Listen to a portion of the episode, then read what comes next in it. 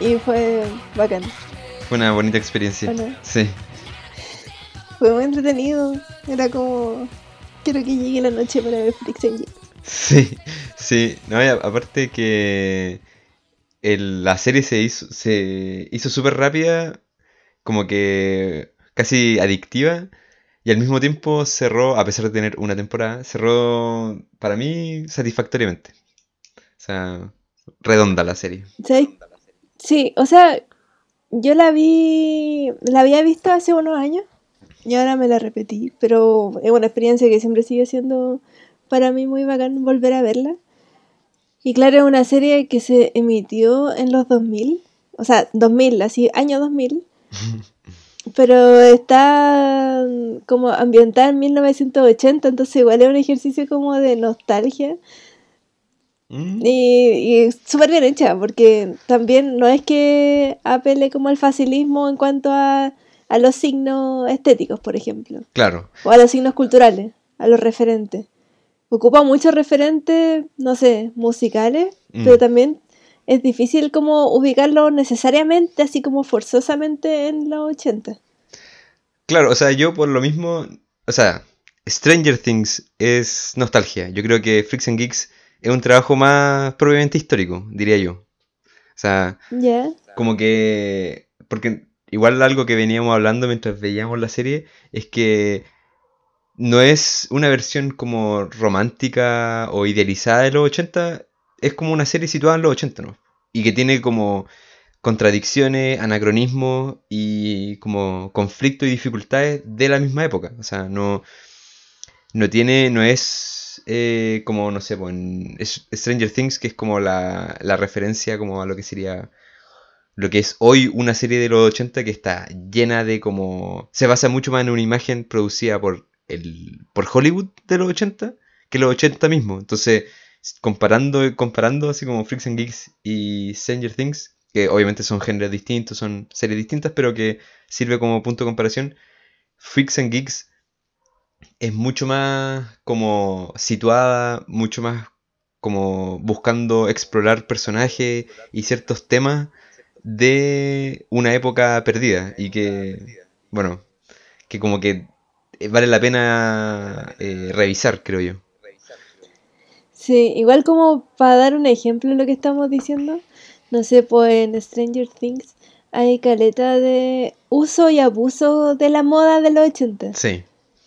Como, ah, la chaqueta, la, la zapatilla, el corte de pelo, no sé qué. Los disfraces de Halloween de los cazafantasmas. ¿No te olvidaste eso? No, nunca.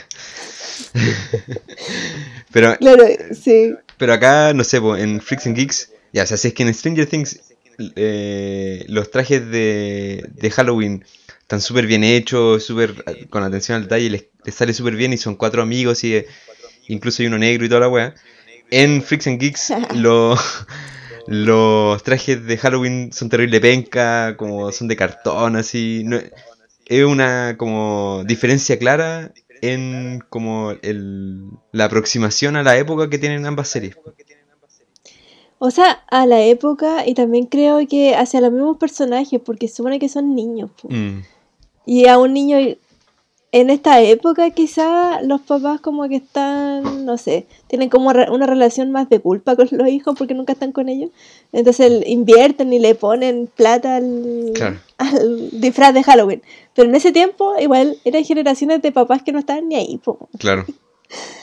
Por lo tanto era como, hacete vos la wea. O sea, no, no voy a poner plata para que salgáis a cuidar un día al año.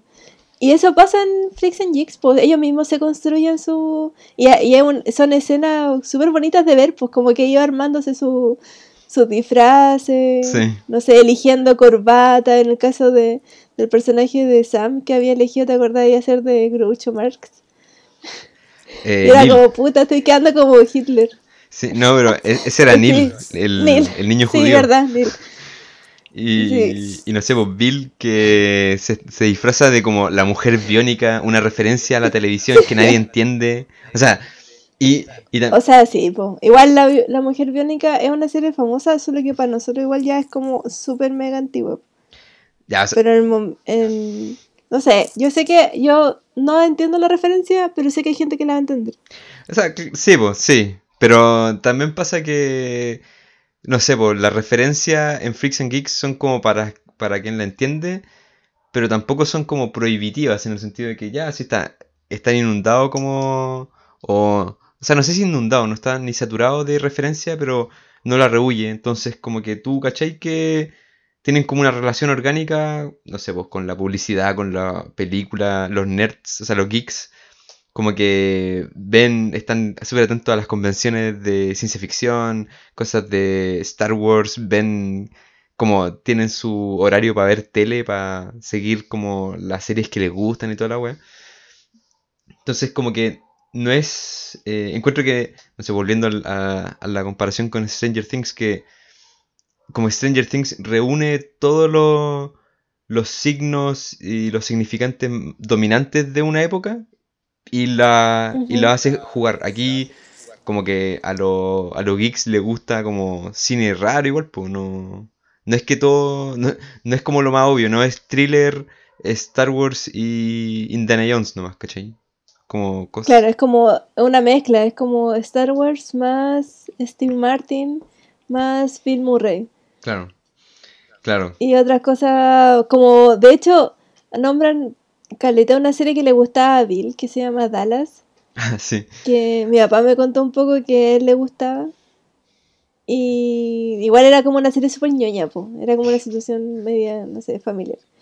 Eh, sí, y lo otro que quería decir como en relación a la, como a la representación de una época, eh, que también hace uso de, de como que, no es como que está presentando una época que está encapsulada en el tiempo y que antes no tuvo nada más. Claro. No hubo, no hay como un- una historia que se va, no son como elementos culturales que se van superponiendo, que finalmente eso es una época, pues como que Mm, tenéis cosas muy marcadas de, no sé, de la moda y todo eso, pero seguís arrastrando cosas de lo anterior, pues. claro. Y acá pasa eso, pues, está como, no sé, hay, hay no sé, em, hay episodios que se centran, por ejemplo, en el disco, Mm, o en el punk, o cosas que de alguna manera, claro, seguían presentes, pero habían tenido un momento mucho más álgido anteriormente, y también, no sé, pues, seguían apareciendo los cassettes.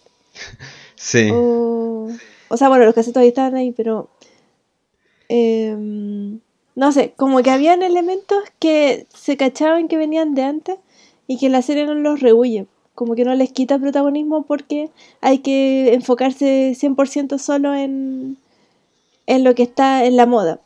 Como que hace, hace dialogar todos estos elementos culturales como de otra época Mm. y me parece interesante igual eso.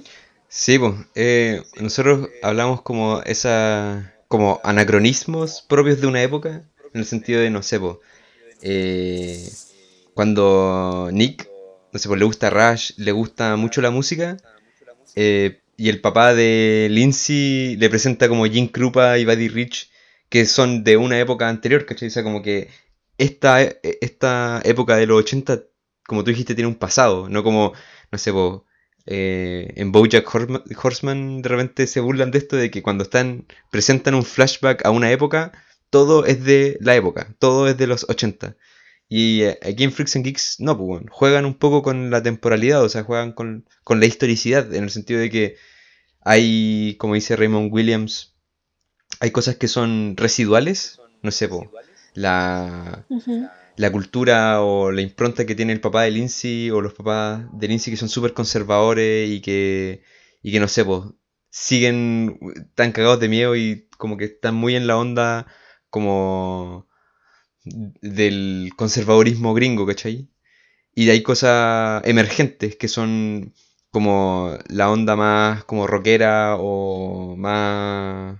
Incluso lo rockero ya es residual, pero emergente en tanto como, como lo, no sé, por lo geek igual. Hoy en día lo geek eh, es como súper moda, pero en esa época, no, pues en esa época era súper, eh, como era de consumo, pero no era muy popular, no era, no era hegemónico, po, como lo es ahora, ¿cachai? Que hacen películas de superhéroes, ¿cachai? Claro. Bueno, entonces podríamos como caracterizar a los dos grupos, porque por un lado están los freaks, y por otro están, están los Jigs. Sí. Y, lo, y se llama así la serie y en eso se centra, en verdad. Lo que es bacán es que en el fondo está representando a dos grupos que, eh, que son como altamente marginados socialmente. Mm. Y se centra en ellos y ellos son los protagonistas y lo que pase con los populares, en el fondo solamente importa cuando toca a, los a los jigs o a los freaks. Mm, sí. freaks. No, no es como que en algún momento nos centremos en alguna historia de ellos, nada, sí, no importan. De hecho, Y es bacán eso. la primera toma de la serie, del primer capítulo, como que te muestran eh, esta típica escena como de las películas de high school, que bueno, he- hemos hecho todo un recorrido por estas películas gringas de como de la secundaria y ya hemos, nos hemos explayado y, y hablamos de esto como en el capítulo de Donnie Darko, pero están como estas típicas escenas donde está como el, no sé, po, el capitán del equipo de fútbol con la porrista como estelar, ¿cachai? En las gradas de la cancha de, de fútbol americano y el, y el Sí. weón le dice a la mina así como, es que tengo miedo de cuánto te amo. Y la weá como esa típica escena como terrible sosa. Y la cámara ya, el weón dice esa línea y de repente la cámara empieza a bajar abajo la grada donde están los freaks. Como, no sé, pues hablando de lo bacán que es John Bonham y Led Zeppelin, ¿cachai? Y ahí, y ahí la serie se va a sentar, ahí la, la serie no sale de ese lugar, ¿cachai? De lo que está abajo. No. Sí, claro, como que sí, hace como un juego, que en el fondo es como, mira, te voy a contar una historia y empieza como, se burla de ella y después te dicen no. Sí. Esto era como un guiño, como para que caché como lo estúpido de esto, pero y lo, y lo inútil que es como quedarnos acá, Mm, nos vamos a ir abajo mejor, vamos a explorar lo que está abajo. sí. que es obviamente algo inexplorado, pues si hasta el día de hoy como que re pocas cosas se centran como en el lado marginal sin hacerlo ver como víctima necesariamente o como súper sufriente, O caricatura de sí mismo. caricatura, claro, y ponerlo en un lugar también como, no sé, yo siento que por ejemplo los geeks eh, nunca lo pasan mal. Mm, son jugadores que nadie pesca, tienen pocas interacciones con, con los demás grupos, sobre todo con los populares, salvo en unas ocasiones que están muy bien representadas, pero aún así los buenos lo pasan la raja. No están ni ahí. Sí, bueno, O sea, tienen obviamente sufrimientos, pero son como momentáneos, no sé, no se quedan ahí. O sea, igual está el, el bully que manda al hospital a Bill. O sea, como que hay momentos como clave. O sea, ellos están como tratando de sobrevivir lo mejor posible su experiencia como escolar. Y lo hacen y, y como que tienen como mecanismos de defensa, pero la terminan pasando re bien, como que son súper buenos amigos y como que tienen como ciertas como dificultades, pero esas dificultades como siempre tienen un, una- un mecanismo, una forma de sobrellevarlo. Entonces, siempre están como, como enfrentándose, enfrentándose problemas y, y resolviéndolos de maneras como igual bacanes. po. O sea, eh, no sé, po, todo el problema que tiene Bill con el profe de educación física. O sea, claramente Bill sigue teniendo como algunos problemas con, con eso, pero... Pero al final Bill es como el, el personaje más, más feliz de la serie, o sea, el que está más contento consigo mismo. En cambio, los freaks, no, los freaks son otra wea, o sea, como que si es que en, lo- en los geeks, como que el problema es cómo encajar o cómo sobrevivir, cómo encontrar un lugar en eh, el sistema escolar, los freaks están como frente a la vida, pues, ¿cachai? Como qué van a hacer de aquí en adelante y, esa trayectoria que empieza, que empieza el primer capítulo y bueno, lamentablemente termina eh, al final de la primera temporada, nomás porque no hubo una segunda temporada, es mucho más abierta y, y se exploran temas súper complejos sin eh, hacerlo una caricatura, sin moralizar tampoco. Y como con mucho respeto por los personajes, que es, bueno, muy bien. O sea, yo por lo menos lo agradezco, Caleta. Claro, hay cariño hacia cada una de sus historias. Mm, Ya, pero igual digamos que hay una protagonista, que es Lindsay. Sí. Y Lindsay tiene, bueno, ella está como pasando por un momento de crisis de identidad, crisis también existencial por la muerte de su abuela, Mm. que es algo que se toca como que ya pasó. En- en- empieza la serie cuando esto ya ocurrió. Entonces empieza la serie cuando ella ya tiene esta, este drama y en el fondo se acerca a los freaks casi como por casualidad, igual eso es como bacán. Como que sea como, como muy natural el, el momento, que ella está como cerca de los basureros y se acerca James Franco, que es otro gran personaje, que él es de los freaks, y le dice como, vamos al patio de los fumadores, y ella como, de los fumadores. Y ella sabe que al decir que sí, igual está pasando un, un límite. Sí. Es como cuando igual en el colegio, no sé, pues de repente había como mucha est- estigmatización frente a ciertos grupos de compañeros. Mm. Y que tú sabes que si hablabas con ellos, de alguna manera también había como, estáis como traspasando un límite, pues, como del peligro, no sé. Todo en la imaginación de, de uno, ¿no? Porque no pasaba nada, pues, pero, pero también está como el sistema igual, o la sociedad misma crea como esto, estas etiquetas sociales, pues. Sí. Y ellos tenían la etiqueta de freaks, que era como weones que de partida no tenían futuro, según la serie. Claro. Eran como tiro al aire, como gente como incivilizada, incluso te- como igual tenían como una un rollo acuático. Sí, o sea, su nivel de marginalidad era como a varios niveles.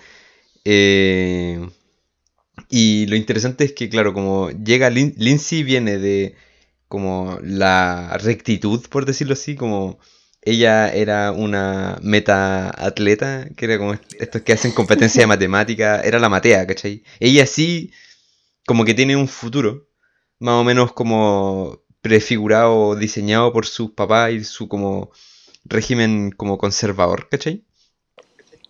Pero que con la muerte de su abuela y en verdad se agradece igual que no, no hagan como un flashback o no hagan un, un recorrido por ese momento tan crucial, sino que como que ya estamos en el proceso de ella como saliendo de su como. Del luto. Sí, po, sí, sí, sí. Y entonces como que ella se acerca a los freaks como que empezando a como experimentar. Como que, que ella quiere ver Claro. lo que hay más allá del mundo que le han contado sus papás, por, por decirlo así. Y porque obviamente le tiene gana a James Franco. Sí, porque es un weón hermoso. sí, sí. Como que James Franco es el personaje que es bonito porque es bonito nomás. Como que un weón que no sé, tiene el pelo terrible grasoso, un weón que no se cambia de ropa nunca. Pero weón te sonríe y es como, ya, listo. Y es su- Ya fue. es súper tela. Y, y lo bacán es que el grupo Los Freaks, que está James Franco, Seth Rogen, el... Sí, se rollan como Ken, Sí, está Jason Segel, que es Nick Andopolis, un gran personaje. Y está Busy Phillips, que es Kim Kelly, también Sí. tremendo personaje. Sí. Kim, me encanta. todos los, todos los freaks son tremendos, tremendos personajes eh, y como que la reciben, o sea, obviamente hay como resistencia, especialmente Ken y Kim, que... Sí, son pesados. son unos puedo culiados. cagar. y Sí. pero que no hay, no hay un problema como en el ingreso, sino que lo chistoso de la serie es la manera en que eh, Lindsay lidia con esta, como, cómo hacer estas cosas que los freaks, no sé, pues, vienen siendo amigos por mucho rato. Y Sí, Eh, por harto años. entonces ahora está como... Sí, ya tienen dinámicas. Claro, y ella tiene que aprender las dinámicas y ella termina estando como incómoda en, en- bueno, la mayoría de la serie, como toda la serie, Lindsay está como incómoda lidiando con cosas que ella eh, como que No entiende. no entiende o no quiere lidiar con ella o como que cree conocer la, la solución a un problema irresoluble o que no que nadie esperaba que ella lo solucionara. Entonces siempre termina como como cagándola más o en- bueno hay varias como eh, versiones de esto la más chistosa obviamente es su relación con Nick que Oh, que es como de principio a fin como incómoda y ac- accidental. Si igual la, la- Nick es un weón que necesita mucho como apoyo. Porque es un weón que está como. Tiene como. Con Nick uno siente como esa, esa sensación de orfandad. Porque es un weón que sus papás, su papá es milico. No sé, de la Fuerza Aérea. Y su hermano mayor también eh, pertenece a la weá. Y este weón es lo contrario, pues, un weón que le gusta, no sé, la música. Mm, Y, y pero tampoco le gusta de una manera como... No sé, sueña con ser músico, sueña con ser músico famoso y ese es como fin, el sueño. Tampoco es como que se lo vaya a tomar, que vaya a hacer algo por eso. claro. Eh, Él quería tocar, y- él quería tocar la batería en una banda exitosa sin tener que aprender a tocar batería.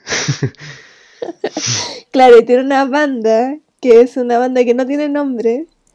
Entonces vemos la situación como, bueno, primero Nick súper angustiado por su situación familiar y todo eso. Y, y nada, pues como que Lindsay igual trata de, de arreglar esto, porque ese es como su fin, igual como para poder tener un rol dentro de esto, de estas dinámicas, dentro de este grupo, pues como hacer un aporte. Claro, Y acá no tenéis que hacer un aporte, pues acá tenéis como que ser uno más nomás. claro. Pero para Lindsay eso es súper difícil. Es que Sí. ella viene como un mundo de la rectitud, mientras que eh, los freaks son es un mundo de puras inclinaciones, por decirlo así. como que cada, Claro. cada uno de los, de los freaks tiene como una inclinación y una y algo que, no sé, por Lindsay identifica con, no sé, po, cosas que andan mal en sus vidas, ¿cachai? Y que si es que le pusieran un poquito de esfuerzo podrían rectificar eso, eso mal que ella, que ellos están haciendo, eso, esa falta que ellos tienen. Por ejemplo, en esta cosa de la banda. Como que los, los cabros tienen una banda que tocan como por wear, o sea, como para juntarse y hacer cosas, po, entre amigos. Y, Claro. y Nick está súper embalado con la weá, quiere participar en la batalla de las bandas, y como en competencia y cosas así. Y claramente los demás como que están tocando nomás con él, ¿cachai? Están como pasándola bien. Sí. Y entonces Lindsay, que es competitiva y como que quiere resolver cosas, como que le dice a Nick como que... Quiere, yo creo que Lindsay igual tiene esa weá que no sé si todos los papás del mundo la dicen, pero según yo la mayoría, que es como, ya, si, e- si eliges ser zapatero, tienes que ser el mejor zapatero. Sí, ¿Cachai esa weá? sí, sí. Es como una cosa así. Entonces, en- entonces como que le empieza como a decirle a Nick como, oye, pero tienen que practicar más para, para ganar la competencia, si no practican no van a llegar a ninguna parte. Y Nick se lo toma a pecho, como que se pelea con la banda, y como que es Y la única canción que tocan es Sunshine of of Your Love. Your Love. Sí. La única, la única canción que como que sale módicamente bien es esa canción. Y ya, se disuelve la banda y Lindsay como que se da cuenta que la cagó aún, o sea, como que ya había como un, ni siquiera un problema, pero había como, como que Nick eh, quería ser más de lo que de lo que era y quería como surgir como músico, siendo que la weá era como un sueño imposible. Ya, Claro, y los demás la acusaron de Yoko Ono. Sí, sí, entonces como que, como que se ve presionada por, porque vio que lo que hizo estuvo mal, entonces le consigue una audición para una banda. Y Claro, pero antes su forma de solucionar su, su relación con Nick fue ir y darle un beso. no, po. Y eso también como No, po, que... es al sí, revés, es, es al revés. Van a, Antes de- va- no. van a la No. audición, van a la audición, hace el ridículo frente a los músicos profesionales, Nick, porque solamente sabe tocar una canción. Entonces se van de ahí, el bueno está para cagada, terrible deprimido, y Lindsay, después de haber como disuelto la banda y haberlo hecho, hacer un ridículo en la audición, como que no encuentra nada mejor que hacer que darle un beso. Y Nick Ya, bueno, te voy a creer porque tiene sentido lo que me estás diciendo. Como que. Ya bueno. Ya bueno, ya. Eh, y como Nick. No, y, y ese, ese momento es como de... Lindsay, no solamente la cagaste en, en provocar todo esto con tu grupo de amigos, que más encima te estaban como recién acogiendo, Sí. sino que más encima va y le da un beso como para arreglarlo y es como el weón agarró papá en dos segundos. Sí. Para él ya era como, esta relación ya está en llamas. y a ella ni siquiera le gustaba tanto. No, po. De hecho, a ella le gustaba James Franco, como que toda, toda esa, esa weá es como muy ejemplar de como la manera de ser de Lindsay, que es como tratar de arreglar como el mundo, básicamente. O durante toda la serie ella está como tratando de arreglar situaciones, ser un aporte, como, como ser lo mejor posible. No, que igual se entiende su lugar, como quien no estaba en esa situación de estar como en un grupo ajeno. Ya quizás en la adultez pasa menos, pero en la adolescencia era una cosa que, que se sentía muy patente, que era como de, de repente estar como en un grupo que no es el tuyo que no es como tu tribu y, decir como, ¿qué hago acá? ¿Qué, ¿Qué hablo? ¿Qué digo? ¿Cómo me muevo? Como porque toda la gente igual, no sé, pues en grupos pequeños, sobre todo en la adolescencia que está todo el mundo como buscando su identidad y todo eso, se generan eh, como ritos, no sé cómo decirlo. Y de alguna manera estar fuera del rito te hacía como un ser súper ajeno y no quería que se notara que eres un ser ajeno. Y en verdad quizás nadie se daba cuenta, pero obviamente tú en tu paranoia lo notaba y de una manera así brutal. Sí. Entonces ella vive algo que yo creo que bueno, todos hemos sentido en algún momento en la vida. Sí, sí, es universal, aunque como su modo de enfrentarlo es distinto, porque por ejemplo yo me identifico más con Neil, el, el geek judío, que como que ocupa el humor como para como para sobrellevar como la incomodidad, ¿sí?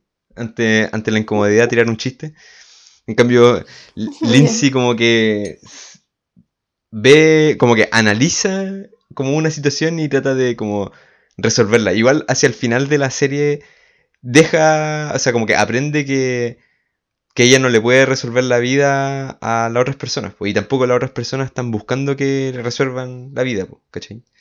Y... Claro, pero igual es un, es un arco del personaje. Sí. O sea, le toma un tiempo como tener estos aprendizajes al mismo tiempo. Creo que igual lo que es bacán de la serie es que, claro, esos aprendizajes de Lindsay, de todos los personajes, porque todo en el fondo eh, tiene un arco muy, muy marcado. Mm. Eh, tampoco es como que se viva de una manera como, ya, la situación se va a, problematizar y a resolver dentro de este pequeño círculo que son los freaks. Mm. No, como que a ella le pasan más cosas por fuera, pues también se enfrenta a, a volver a encontrarse con su amiga antigua. Eh, también ella como que tiene una relación particular, por ejemplo, con sus papás. También tiene una relación particular, como por ejemplo, con el consejero de la escuela. Sí. Y todo, como que todo eso eh, repercute en que ella eh, adquiera como un, resuelva cosas. No es como solamente, bueno, ella se desarrolla dentro de este grupo de los freaks, ahí tiene conflicto y esto se resuelve dentro de eso, no es como una cuestión que igual es más compleja, tiene como más encuentro yo. Sí, sí, sí, tenéis razón. Es que aparte la, serie en sí misma eh, no se... no trata de simplificar en verdad como los personajes a como una... una como un problema claro y central, sino que, no sé, lo explora de, maneras que creo que ya no se hace o como que se mira muy... es, muy difícil encontrar, no sé, en Netflix cosas así, como en el sentido de que en... Sí, en, razón, no se ven cosas así. En Freaks and Geeks pesa caleta, no sé, está como la época, o sea, están muy atentos, la, la serie parte y Nick está como como diciendo, John, John Bonham es el mejor batero de la Tierra y capítulo siguiente, John Bonham muere. Entonces como que cosas pasan dentro de como el orden de preocupaciones de los personajes. Eh, como que la clase pesa caleta en Freaks and Geeks, porque ya, no hay eh, minorías eh, raciales, por decirlo así. No hay, son, es un casting completamente blanco porque al parecer eh, la serie se desarrolla en un pueblo cerca de Detroit, como eh, no sé qué estado será, pero como que es un pueblo chico y blanco de la mitad de Estados Unidos. Y pero las diferencias que existen son como de clase, o sea, Kim viene como de un contexto como como tú me dijiste así como white trash.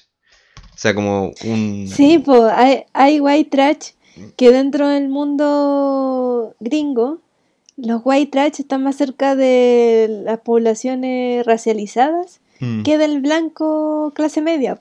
Claro. Entonces lo que se está jugando acá tampoco es menor. como que uno podría hacer el, el, la crítica muy fácil de decir como, ay, son todos blancos, no hay minorías raciales y la web. Y es como ya, pero lo que te está presentando igual es un problema dentro de este mundo blanco, po. Claro, po. No es que sea blanco y que no hayan roces sociales, po. Claro. No te está mostrando una weá que está resuelta. Y de hecho, hay un personaje que es negro. y que tiene una, un diálogo muy particular con Neil, que es el personaje judío. Y es la raja. Cuando le dice como, eh, empiezan a hacer como una un, en un carrete que obviamente sale muy mal, que se hace en la casa de Lindsay. Me encanta ese, ese capítulo. Y están como, no sé, ellos todos creen que están curados, entonces están hablando puras cosas, pero en verdad es una cerveza sin alcohol. Entonces están como creyéndose que están todos curados. Y son cabros chicos, entonces igual eh, enganchan caleta, po.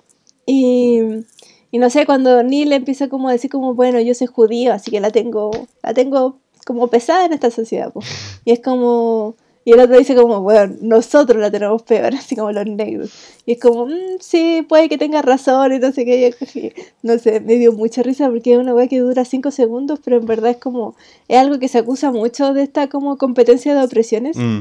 Es cuando vais sumando categorías, así como, ya, yo soy esto, esto y esto, y tú eres esto, esto y esto y esto. Y es como, bueno, ¿quién la tiene peor? No, y, y se Y es como obviamente una tontera. Sí, po. pues se burlan de ese como cálculo de opresiones. Eh, Sí, Y es interesante porque te presentan ya estas como diferencias como sociales que igual tienen como que tú lo veis patente en como en las relaciones, no sé, pues en el grupo de los freaks, como que Lindsay y Nick como que ya, sí, tienen como esta relación amorosa fallida, pero que igual hablan mucho más eh, de tú a tú o tienen una, una conversación, una comunicación mucho más directa que, no sé, pues, con Kim, que a Lindsay le cuesta caleta hacerse amiga de Kim, con Daniel, eh, que James Franco, que también, pues, son como... Son otros mundos, ¿cachai? Como que no... Como que pueden hablar, pueden comunicarse, pero que Mm. como que se manejan en, en parámetros distintos que a- a- al, final, en la, al final de la serie ya se entienden todos, pues, pero que al principio se nota como esa tensión que existe en que como eh, la visión de mundo que tiene Lindsay es súper eh, contraria o fuera de, fuera de órbita de, no sé, po, eh, James Franco, que no te muestran la realidad familiar de James Franco, sino que te la mencionan o te la muestran así como muy... Sí, te la muestran como, pero sin ingresar a la casa, desde afuera. Claro, sin ingresar a la casa, donde al parecer James Franco tiene como eh, su papá está enfermo, ¿cachai? Y que él tiene que hacer, él tiene que terminar la escuela y como encontrar pega para como paliar como la situación de su viejo con su y ayudar a su vieja a con la situación económica, ¿cachai?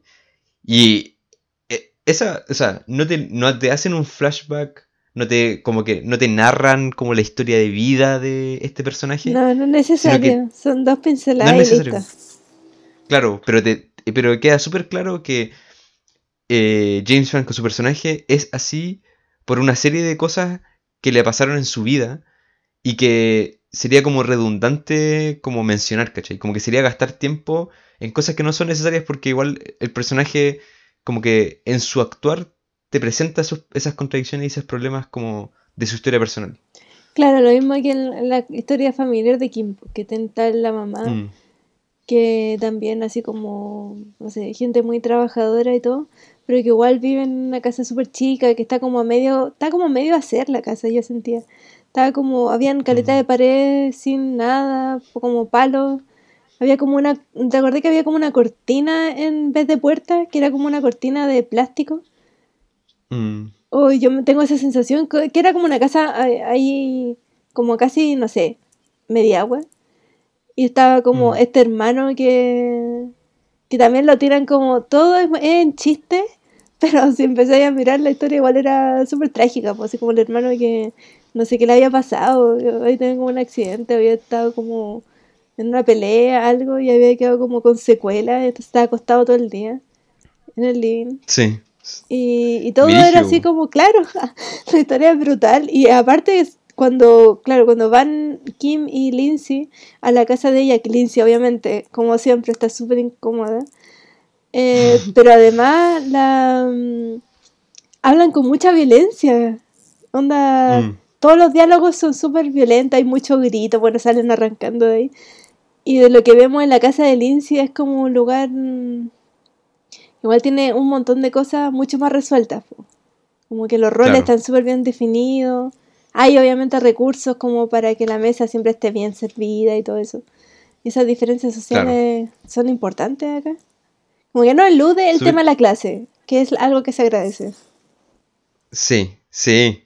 Y, y si bien no lo elude, también te presentan como los conflictos y problemas de la como vida de la clase media suburbana norteamericana. O sea, como los papás de Lindsay igual tienen como sus problemas como maritales o como de relaciones.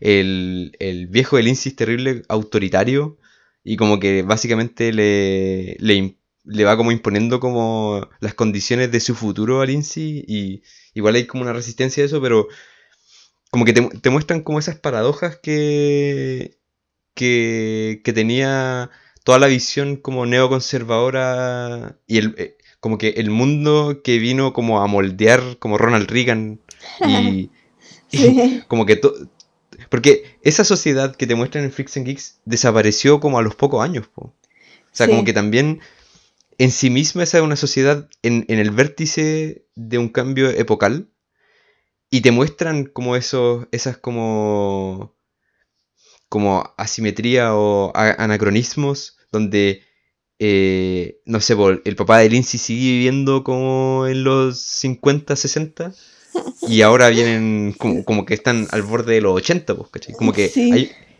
en términos del conservadurismo sigue estando ahí, pero hay otras, hay otras partes de la sociedad que están como en hora, ¿cachai? Como que van a un bar punk y es una situación completamente distinta, po. Claro, sí. Igual, a- o sea, es que también me gusta que en relación a cómo representan a los papás de Lindsay, que sí, pues son autoritarios y todo lo que tú decís, y que es real, pero también te muestran como otra cara, que es como su lado... No es como que hacen también, no hacen una caricatura del papá autoritario, po. No es como, Mm. no sé, Sí, los profesores que te muestran en The Wall. Y es como solo, solo represión, solo eh, weones que, no sé, amoldan cabeza de niños y la cuestión. Acá, claro, te, te muestran que sí, que son gente que tiene mucho miedo de, de las nuevas generaciones o de lo que se, vien- se viene, esa sensación de que se está viniendo algo que puede hacer como quebrar la, a la nación, más o menos. Pero al mismo tiempo son buenos como que sí tienen, eh, no sé, po, humanidad, po, en el sentido de cuando cogen a, a- al personaje de Jason Segel, sí, a po, Nick, Nick. claro, cuando tienen como estos momentos donde, porque la mamá, igual en caleta de episodios, llega alguien eh, de pronto a tocar en la puerta y la mamá siempre tiene como una disposición que se cacha que es como parte de su forma de entender como la vida, que es como ofrecerle comida, por ejemplo. Es como Sí. su rol. Pero al mismo tiempo eso igual te muestra como alguien que, que no sé, pues no va a generar distinciones, pues. Mm, Y me parece igual importante eso, por ejemplo, igual son, eh, representan como una pareja que, claro, tienen como ya, no sé, sus rutinas que son pesadas y toda la cuestión, pero cuando llega el momento de reconciliarse, igual, no sé, po, son dos adolescentes, po, que se quieren comer. sí. Es Y- bacán eso. Igual tienen como. Por eso son como una pareja que. Como hospitalaria, que. Que igual tiene como principio. Hoy, hoy en día. No sé, con, con un amigo hablamos de que ya como el conservadurismo no existe porque nadie tiene valores. En, como que ahora sí que no hay valores, todo es nihilismo. Pero en esa época, no sé, este, este viejo era conservador y era como, claro, autoritario y cagado de miedo todo el rato. O sea, el primer capítulo, el weón todo, todo los, no sé, po, dice que cualquier cosa que hagáis fuera de como las normas y como, como el, el futuro que él está trazando, te va a matar. Así como que le dice a su hijo, así como, weón, ¿sabéis quién tomaba, weón? ¿Sabéis quién tomaba alcohol? Jimi Hendrix, y se murió. Y bueno, así. Caleta, Janis Joplin se murió, y esos weones murieron. Y. Está cagado de miedo, conservador, autoritario. Sí, pero a su vez eh, son hospitalarios, si bien como que juzgan a los amigos de Lindsay, igual como que lo acogen. Eh, y, y por eso no, no hay personajes simples en el sentido como monológicos, ¿cachai? No hay como personajes que cumplen una función y son transparentes y claros al momento que se les presentan, sino que cada personaje tiene, tiene como, como una personalidad a explorar, ¿cachai? Por ejemplo, el mismo Claro. Ken Sí. de los Freaks. Que Ken es el personaje como de los Freaks más como distante, diría yo, porque ya, a Lindsay le gusta James Franco. Y eh, Nick quiere comerse a Lindsay, como que tienen una relación, pero Ken, que es Seth Rogen, como que eh, es el buen pesado, sarcástico, que no acepta a nadie, siempre tira bronca y la weá no, no le gusta nada, salvo como el rock. Y, Y siempre se está quejando. Claro. Y, y de repente el weón hacia el final de la primera temporada, o sea, de la temporada, se enamora de Sí. una de una loca que, Que toca la tuba. en la banda, o sea, la weá más eh, no sé, perno que hay. Y Sí. como que se encuentran en un, en un, en un restaurante, no sé, como en, en- en algún lugar, y como que la loca es terrible sarcástica y se tiran así como caleta de weá, como que, Sí, como que porque a simple vista... él le tira talla y él- ella se la responde, porque el weón no estaba preparado para Mm. que la loca se la respondiera. Entonces queda Claro. para la cagada. Obviamente se enamora porque. Porque en el fondo le estaba haciendo como. No sé. El manso par. po. Sí, era como su complemento. Sí, po, y, y de repente, en, en mi capítulo favorito, eh, que es el penúltimo, porque ese capítulo tiene dos, dos temas súper brígidos. El primero que es este, que es que la, la polola de, eh, de Ken, porque como que empiezan a ser pareja, como que agarran todo, y ella le cuenta como su secreto, po, que, bueno, nosotros interpretamos que la loca era intersex, No, pero que eso. había po. nacido... No, sí, eso es. ¿Sí? Sí. Ya, ya. Era intersex, pero que, o sea, la habían operado eh, al nacer, entonces como que era como se pasaba por, por mujer, se presentaba por mujer. Claro, la que familia y los doctores eligieron, eligieron su sexo en el fondo. Claro, Que eso a la vez después, de, después llevó a que ella sí se identificara con su sexo, entonces era como cisgénero. Mujer claro, sí, cisgénero. po. Sí. Eh, pero que igual era un tema importante para ella y que era algo que ella quería compartir así como igual eh, expresando como la confianza que tenía con Ken. Y, y es- ese capítulo es bacán porque, claro, o sea, como que el loco no sabe cómo lidiar con este problema, ¿cachai? Y como que la relación se, se enrarece, como que Ewon cree que es gay, es más chistoso que la cresta. Él cree que es Como- gay, sí. Es que igual me imagino como estos temas ahora son como problemáticos, pero en los 80 donde ni siquiera se comentaban. Sí, que haber sí, sido bo, en como, un pueblo chico. ¿Qué es esto? Sí, sí. ¿Cómo, qué- cómo lidio con esta, con esta información? ¿Cómo, qué, ¿A quién acudir, cachai? El buen acude al consejero, Porque eh, cree que el es profe, porque cree que es gay y el buen le dice como, puta, yo no soy gay. como, buen Y es queda más como- confundido aún. Sí, es como, ¿quién tú no eres gay? Sí. Y al final como que llega un momento donde tiene una conversación crucial con Sam, el hermano de Lindsay, Ah, eh, en el baño, donde ambos están para cagar porque van a terminar con sus pololas respectivas.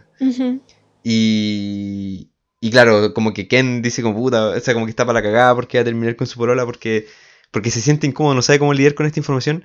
Y Sam le replica, así como puta, yo también, pero porque la buena no comparte ninguno de mis gustos, eh, encuentra que mis gustos son fomes, como que habla todo el rato de, de su ex.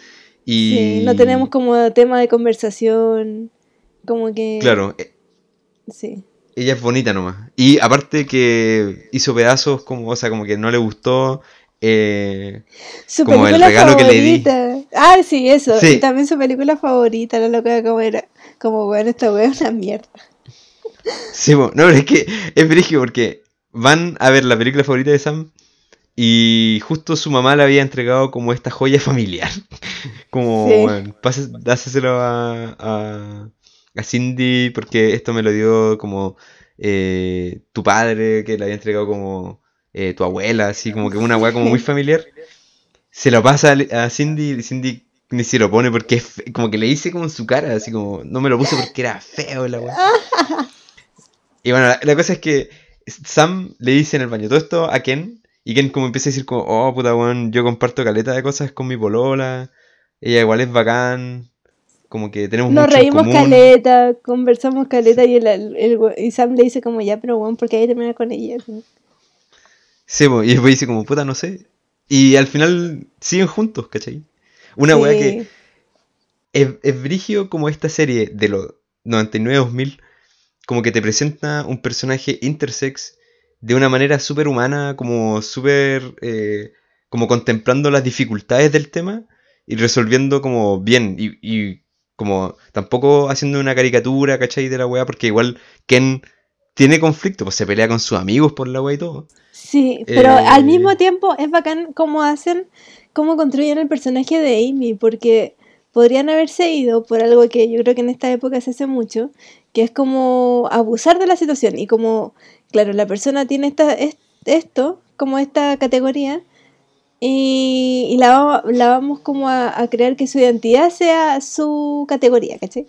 Entonces, Claro, hacen que la categoría finalmente sea inamovible. Entonces, es una, eh, son personas que, que tienen bien pocas dimensiones, porque como que todo es su identidad, todo es eh, este drama que están teniendo de no aceptación y todo eso.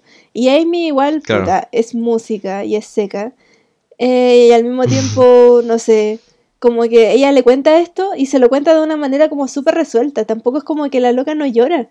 Tampoco le dice como, Mm. weón, esto es como terrible para mí. No, al contrario, es como quiero compartir con, contigo esto que para mí es importante y que marca un poco mi... quién soy, po. claro. Pero no lo hace de un- Y- como desde el, no sé, desde el morbo, ¿cachai?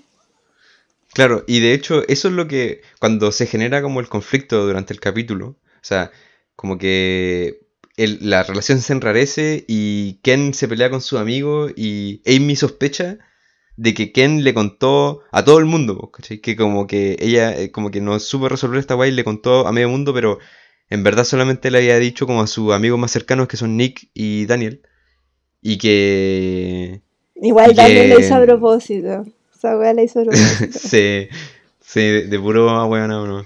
sí. Pero entonces, entonces llega un momento donde como que Amy igual está como confundida, así, puta la wea, como enojada con Ken por todo lo que pasó, porque Ken le pegó a, a su amigo, pues, ¿cachai? Claramente el weón tenía un problema con, con la situación. Y de repente llega Lindsay y, y le pregunta así como, Lindsay, tú, o sea, tú ya sabías, ¿cierto? Y como que la buena no cacha nada, está terrible confundida, Lindsay no, no sabe nada del incidente. Y al, y al darse cuenta de que en verdad Ken no había, no le había faltado al como como que no había esparcido la voz, como que no había faltado a su confianza, sino que lo había dicho como a sus amigos nomás. Como que ahí como que le viene como una seguridad, ¿cachai? Porque igual es brigio, porque si viene Amy Sí. está súper resuelta con lo que es, igual es como un secreto, una cosa como íntima, ¿cachai? Entonces, según yo, e- esa delicadeza con el tema eh, se agradece, porque tampoco hacen de esta persona, como tú dijiste, como una ente extraño, ¿cachai? Fuera de lo normal que habita un espacio más allá de lo normal, ¿cachai?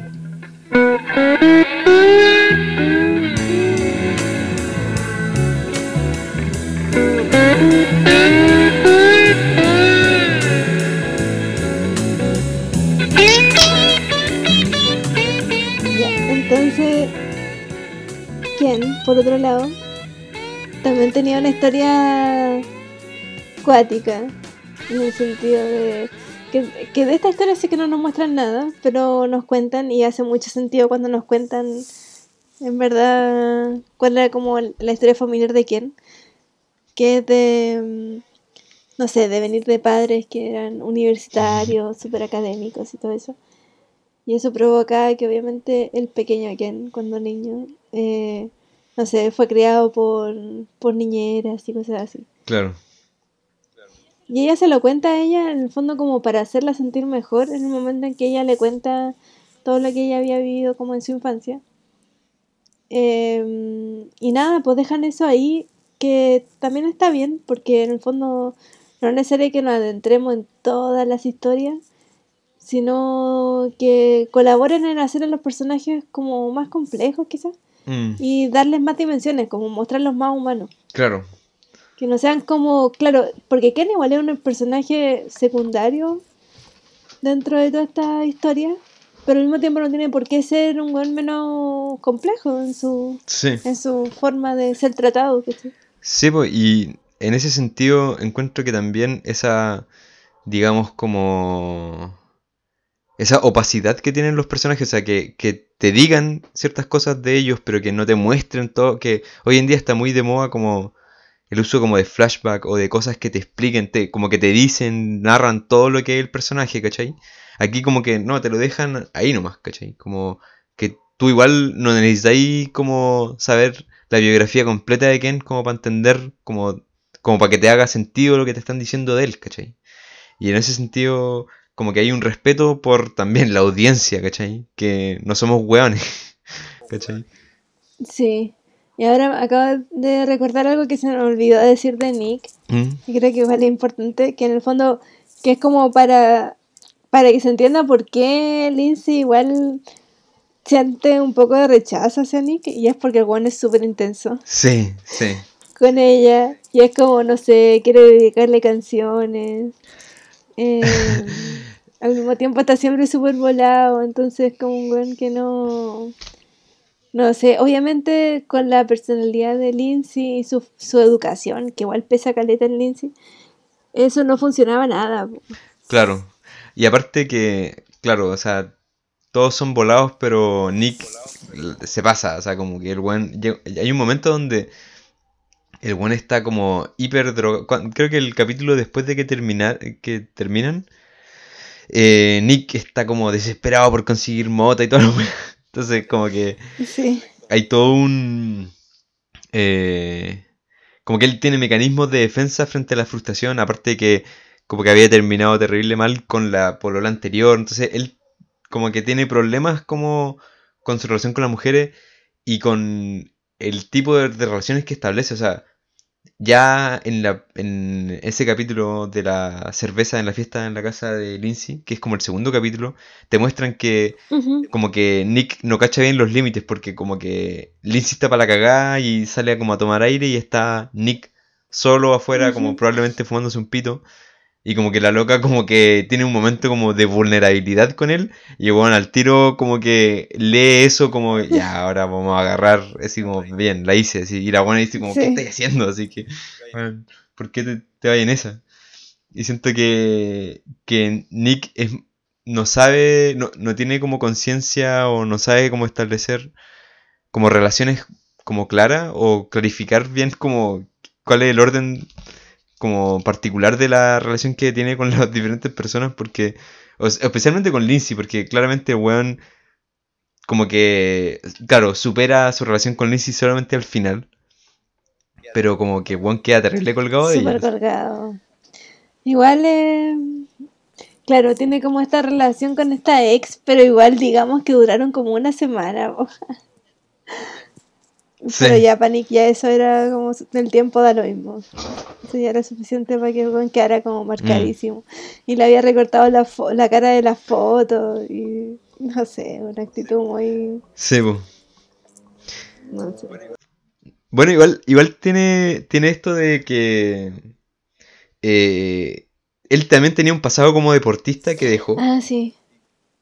Y, y como que igual es, es, es- es interesante también como dar cuenta de eso, que, que como que esta no es la última... O sea, eh, la versión que tenemos, por ejemplo, de Nick, eh, Nick no es idéntico a sí mismo como en, el- en la serie misma o en el tiempo de la serie, porque él es alguien al principio, al final es otra persona y antes también había sido otra persona. Él, bueno, igual es como el personaje de la confusión, Sí. pero encuentro que igual ilustra bien eso que la serie no, no rehuye a que los personajes adopten como ciertas identidades o, ciertas como subjetividades que a las cuales no se aferran completamente y pueden mutar, pueden como cambiar, ¿cachai?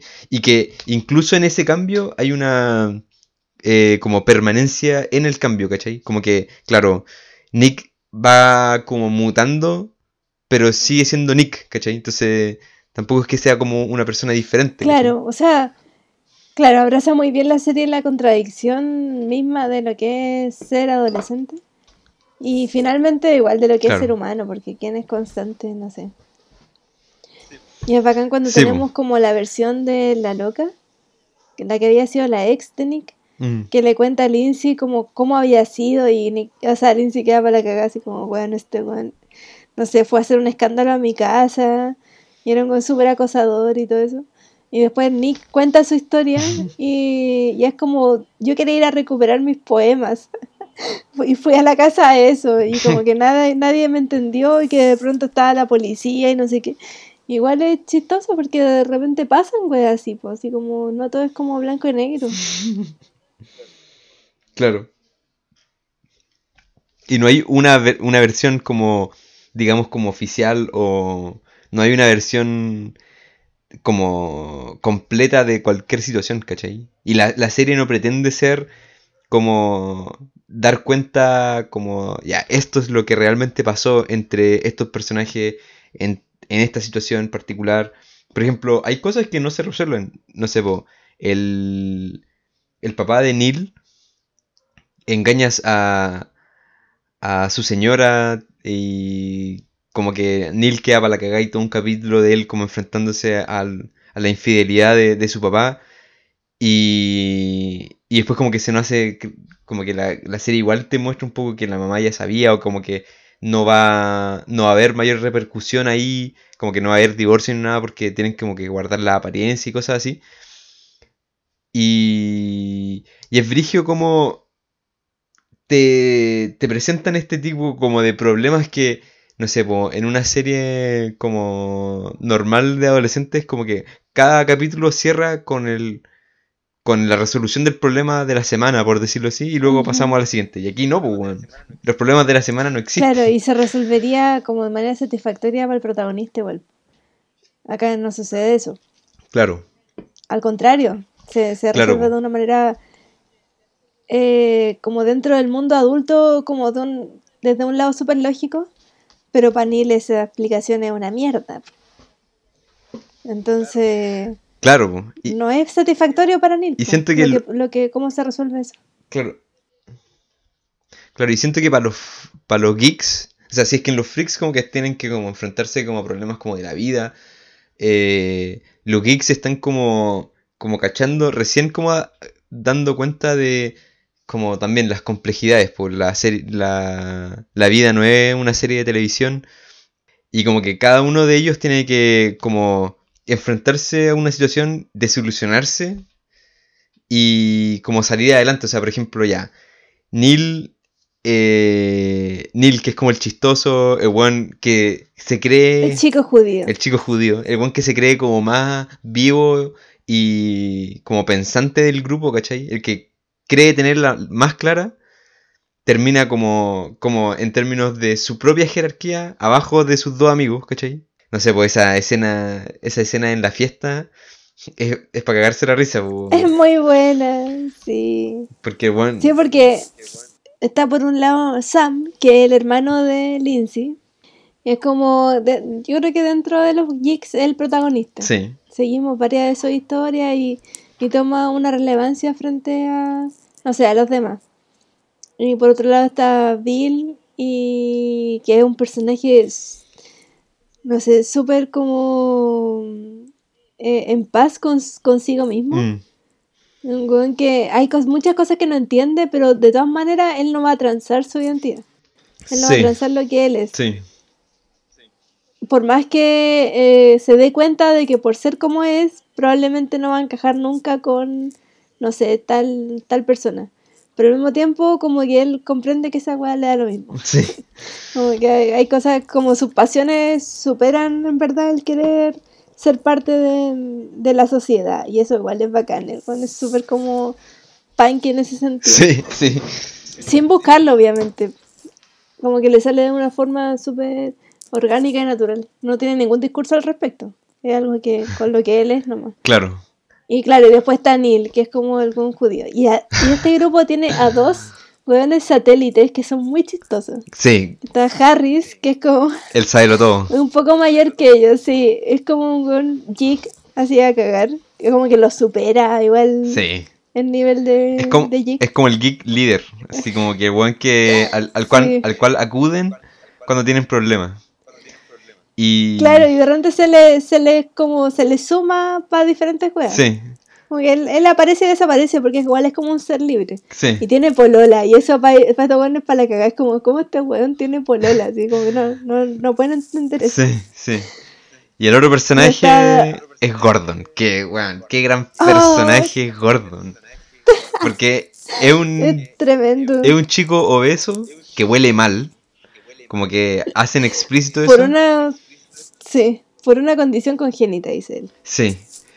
Y, y que allá, o sea, como entre Bill y él están como los personajes más como bien consigo mismos, así como que no, que no tienen muchos problemas. De hecho, Gordon es el one más lúcido como de la serie, básicamente. Sí, one le da consejo a Sam como para con sus problemas amorosos con Cindy, o sea, como cómo hacer que cómo entablar como una relación con ella y cosas así. Y el bueno es terrible tela, Sí. en general. Sí, sí, de hecho, igual pasa algo que creo que es bacán, que mm, eh, como que representan caletas de compañerismo, pero a la vez como que la envidia la presentan, pero como de una manera como menor. Mm. Como que hay poco, poco de esa escena. Como yo creo que Neil sí tiene como momentos de envidia, no sé, po. Así esa fiesta que tú decías con... Sí, a, la que van con Sam y Bill. Y él también como que desde ahí dice como, puta la wea, como yo era el que debía haber estado como con Vicky agarrando en sí, esta sala. Sí, Sí. Sí. O sea, y, y por eso Sí. es como interesante, porque eh, el que tiene como más expectativas de sí mismo y el que termina como más perdido. Sam, que lo único que quería era agarrar con Cindy, que era como la porrista, así como bonita que le saludaba. Y que luego de como ser su amigo y como que a escuchar de sus problemas amorosos con el, con el capitán del equipo de baloncesto, como que por fin ella se fijó en él y, y tuvieron una relación, termina como desilusionado de, de esa, de como esa expectativa, ¿cachai? De, de como pololear con la, con la cheerleader del colegio, ¿cachai? Y esa como narrativa, igual super Reagan, ¿cachai? De, de exitismo gringo, de como ah, Sí. salí con la, la chica más bonita de la secundaria. Y luego está Bill que Bill yo creo que no tiene problemas como consigo mismo, pero tiene problemas como con como un poquito más complejo y que tienen que ver como con su Mm. situación, o sea, primero que nadie lo pesca eh, por ejemplo, en educación física, ¿cachai? Que el weón quiere participar, quiere, quiere estar como ser protagonista alguna vez en su vida, ¿cachai? Y como casi que fuerza a su mm, profe de educación física que, bueno, él pueda elegir los equipos de, de béisbol. Y luego está el hecho de que, bueno, su mamá es Es soltera. muy buena esa escena. Sí. Y después está como el tema de como su mamá soltera que empieza a pololear con el profe de educación física y ahí tiene problemas Claro. así como serios respecto a eso, porque es como que el profe de educación física es como su enemigo, ¿cachai? Porque como que es un, es un deportista y los geeks son como enemigos naturales en esta como taxonomía de la secundaria que existe en Estados Unidos. Son como ene- enemigos naturales de los geeks, ¿cachai? Geeks y, y deportistas. Sí. Igual es bacán. A mí me, en- me encanta el personaje de Mr. Fredericks, Sí, que este coach es bacán. Te- tiene momentos el actor de Biff Tanner de Volver al Futuro. tiene momentos muy eh, claro como de puta cómo me acerco a este weón que el hijo de, de la mina con la que estoy saliendo y todo eso Sí, y también tiene momentos como de no sé cuando le explica le hace le eh, están haciendo como esta clase de educación sexual. Sí. y Sam había visto una por primera vez una porno y había quedado más traumado que la chucha. Entonces eh, como que el profesor se había dado cuenta de que Sam estaba respondiendo cosas súper raras en, en la prueba, parece. Mm, O que estaba haciendo preguntas súper extrañas, como el momento de hacer preguntas. Entonces le pide que conversen. po. Y ese momento es bacán porque también no te cuentan nada de cómo fue esa conversación, te ponen música de fondo nomás. Mm. Y hacen como la. Ellos dos tienen la pantomima de cómo están conversando. Y él y Sam para la cagada, como haciendo preguntas súper como. No sé, ¿y esto será así? O no sé, ¿será verdad que bla, bla? Como re- respecto a como una porno versus la realidad. y ese weón se toma el tiempo de explicarle todo cómo es en el mundo real.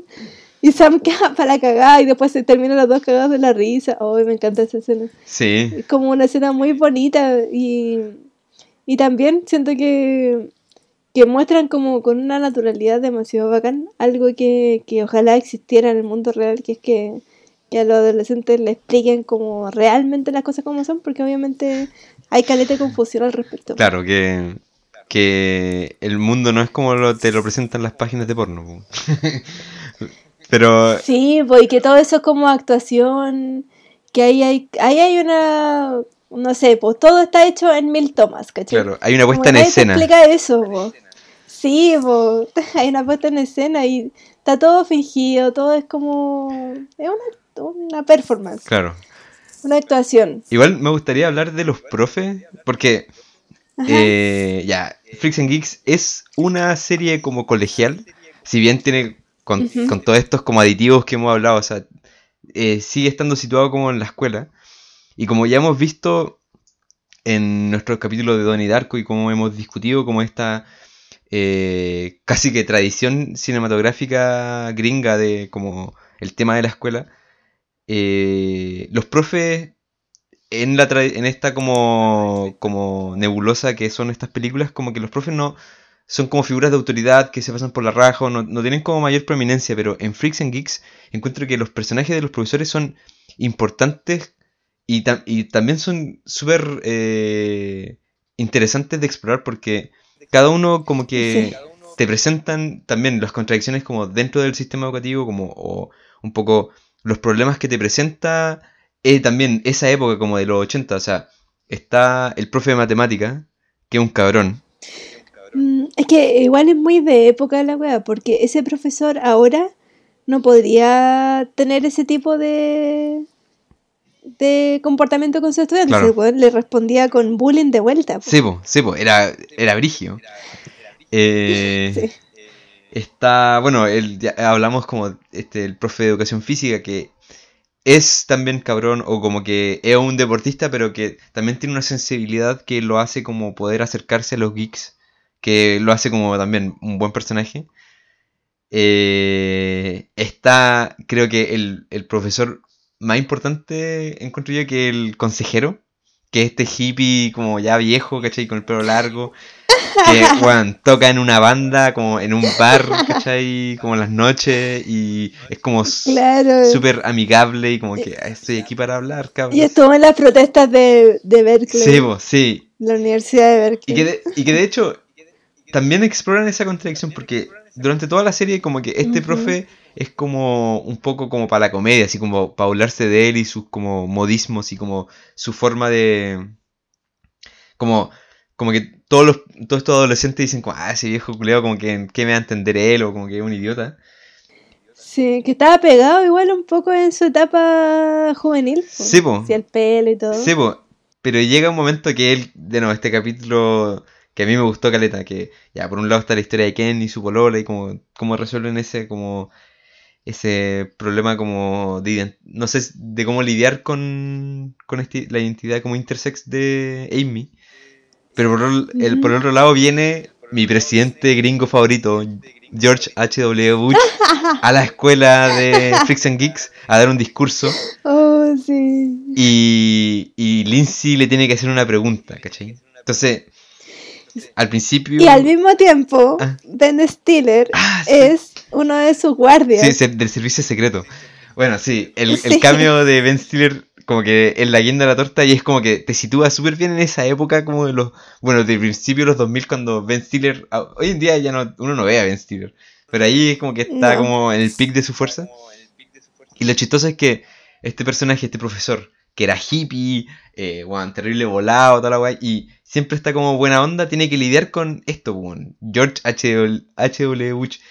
Director de la CIA en los 70 es como el enemigo y este weón como que ya al principio está como súper bien y la weá como, bueno, hay que hay que recibir al vicepresidente y porque vivimos en una sociedad democrática y podemos hacerle las preguntas. ¿Qué, bueno, ¿En qué otro país podemos recibir a una persona de tanto poder en este pequeño pueblo, en esta escuela? Y como que, sí, sin que nos manden a la cárcel, sin que nos maten. Claro, como que esta cosa de poder preguntarle a nuestros líderes y la weá. Y lentamente como Ben Stiller, como el servicio secreto empieza como a intervenir su oficina, los sacan de la oficina, como que le, claramente como que los chequean a todos, no pueden estar, no pueden ocupar la escuela como lo estaban ocupando. Y igual lentamente empieza a perder como los estribos y tiene, ya cuando la presión se monta al máximo, tiene esta escena, cuando el weón como que no puede entrar a su auto porque dejó la llave adentro. Y el weón está como terrible choreado y le tira como toda la, se descarga con Lindsay. Y dice como, weón, ¿qué es lo que gané, weón, peleando en Berkeley eh, en los 60, weón? 16 puntos en la cabeza. Eso es lo que gané. Oh, es brutal. Y, después dice como, mientras mis compatriotas se hacen millonarios en Wall Street, yo estoy aquí, la weá, como... No, sus compañeros, eran sus propios compañeros de lucha. Sus compañeros como de clase, los que habían estado después ahora trabajando para Wall Street y él seguía como un poco resistiendo desde este lugar, desde su trabajo, pues como tratando de, de educarlos lo mejor posible. Claro. No, es brutal. Igual yo, no sé, a mí me pasó mucho que recordé el estallido social. sí, pues. Y, y bueno, para hacer, cacha, eso lo está diciendo una serie en los 2000, gringa, y que, caché que ya Lindsay tiene que como desarrollar esta pregunta a Butch. Y, y como que al principio como de hueveo, oh, quiero preguntar, ¿cachai? Como cosas, eh, su relación con, con un incidente que le ayudó a ganar la presidencia a Reagan, que como que el buen trianguló una weá con unos rehenes en Irán. Fue una weá bien turbia, bien como que... Sí. Bien oscura. Pero llega un momento donde Lindsay literal dice como voy a preguntarle por la economía de libre mercado. O sea, ya en los 2000 te está presentando esta serie como que preguntarte por la economía de mercado es como un punto que va a, a como, como a, poner como en peligro o como que poner en aprietos al presidente porque ya en los 2000 era evidente. O sea, el vicepresidente. Claro, el vicepresidente. Eh, ya era evidente que la economía de libre mercado era una fantasía, ¿cachai? En los 2000 una serie gringa te está presentando eso como una crítica. Buen brigio. No, es genial, sí, es genial. No, y también es bacán porque todo eso, todo lo que tú dijiste se cruza con el papá que, el papá de Lindsay tiene un, negocio que es como una tienda de artículos ah, deportivos. Sí, sí. Y de repente le dice a Lindsay, Lindsay, por favor, como este es el momento donde puedes hacerle publicidad a la tienda, porque se está viniendo una cadena y yo no puedo lidiar con, o sea, no puedo competir con su facilidad para hacer descuentos. Claro, porque vienen los malls. Entonces, igual. Vienen los malls. Bueno, es, es brígida esa weá. Brutal. En la serie que te presentan como, bueno, 1980 es derechamente como el vértice de donde deja de existir una como una forma de sociedad gringa y llega Reagan y Reagan cambia todo el panorama y deja la cagada. Y igual estamos viendo como la serie no, no oculta eso, pues, ¿cachai? Que la, la, tienda de utensilios deportivos del viejo de Lindsay va a dejar de existir, pues, bueno. La economía libre mercado va a dejar de existir. Va, lo va a destruir. Y es como que, te lo presentan Claro, y estamos entrando en esto. Sí, estamos, entrando. estamos entrando en esto y está como esa sensación como ese como ese vértigo de, bueno, estamos a un paso de que todo esto, toda esta sociedad deje de existir y se transforme en otra wea. Sí, y... y justamente un año después, pa, Torre Gemela. Weón, es brigio. Y de, hecho, de hecho, o sea, por eso nosotros hemos hablado, bueno, el, capítulo de Donnie Darko lo expresamos, pero hemos tenido como un diálogo desde también como el, el capítulo del asalto al Capitolio que en Gringolandia algo pasó con el, ataque de las Torres Gemelas, eh, el, el, tránsito hacia el neoliberalismo, toda esa weá. Y como es brigio como igual había como una cultura interesante en Estados Unidos previo a lo que fue no sé, por la, el golpe de estado de la doctrina de seguridad nacional que fue el ataque a los Torres Gemelas. Eh, y aquí tenemos como otro registro más de que había gente igual pensando cosas interesantes, como haciéndose preguntas, o presentando personajes intersex en una serie gringa, así de, así de como, digámoslo así como satisfactoriamente, como que, con, eh, con, un trato tan cuidadoso y, y de, de, verdad como humano hacia estos temas, ¿cachai? Como con harto detalle. Y también el mismo personaje de Lindsay, como que era un personaje que que claro, estaba pasando por todo esto, pero al mismo tiempo tenía como la lucidez para hacer estas preguntas mm. eh, y para aprovechar su momento y todo eso. Y no lo está haciendo como de una manera espectacular, lo está haciendo como de, desde una reflexión súper honesta y sincera. Pues. Es como, oye, está pasando todo esto, o pasó todo esto con la economía, como, bueno, es, una oportunidad como imperdible como para saber qué, qué dice el vicepresidente. Claro no lo está haciendo como voy a hacer la gran, no sé, no sé, Bruce Willis salvando al mundo, ¿cachai? Que te voy a mandar el discurso. No, es una pregunta como desde una niña. Claro. Igual, igual, al final le pregunta así como por, porque le pasan una pregunta como pauteada y ella le pregunta así como ¿por qué me estáis dando una pregunta pauteada? Y es como me hubiera gustado ah, que le hubieran preguntado a Butch qué estaba haciendo el 22 de noviembre de 1963 en Dallas cuando estaba matando a Kennedy. O sea, porque él lo mató, pero. pero era sido como, que. Quizás la pregunta es como. Como que no. No está.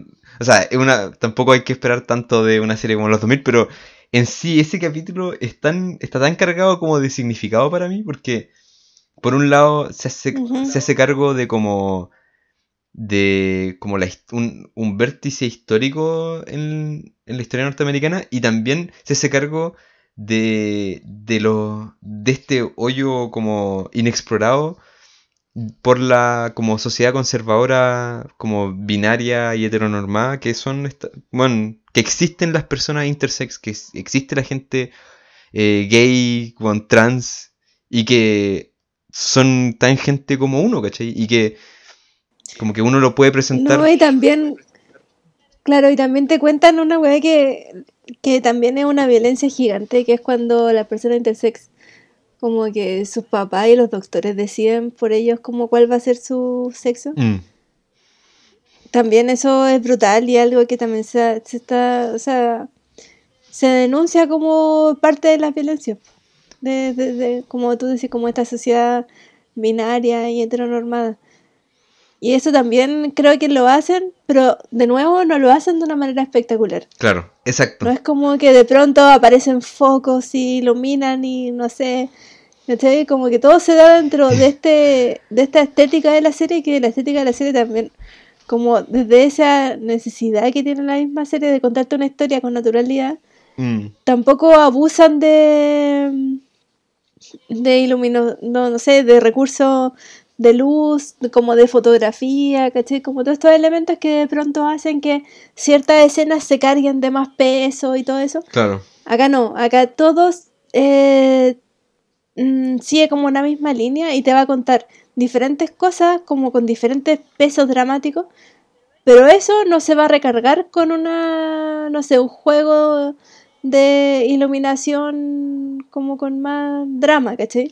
O sea, como que va a continuar va a permanecer y de hecho, por ejemplo, el, no sé, la misma estética o de los personajes es súper estable mm. y recurren mucho a colores muy neutros, no sé, hay harto gris, hay harto como, no sé, uso de, de, de jeans, ¿cachai? Como harto, como de una cuestión bastante genérica, no hay como ningún personaje que sea de alguna manera que esté súper a la moda y de hecho cuando hay episodios donde, no sé, Sam busca estar súper a la moda mm. para impresionar a Lindsay, eso también lo hacen como riéndose de la situación, pues no es como...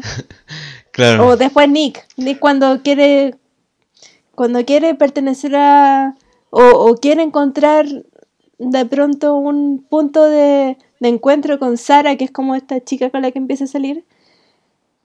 Y dice, o sea, bueno, es, es bastante como para mí, para mí fue como poco satisfactorio ese final de Nick, porque él tiene que de alguna manera como seguir en esta lógica de, de transar mucho de él Mm, para poder estar con alguien. po. Con Lindsay no lo hacía, pero Lindsay no, no, no quería estar con él. claro. Pero igual como permanecía esa idea de que tenía que cambiar algo del po.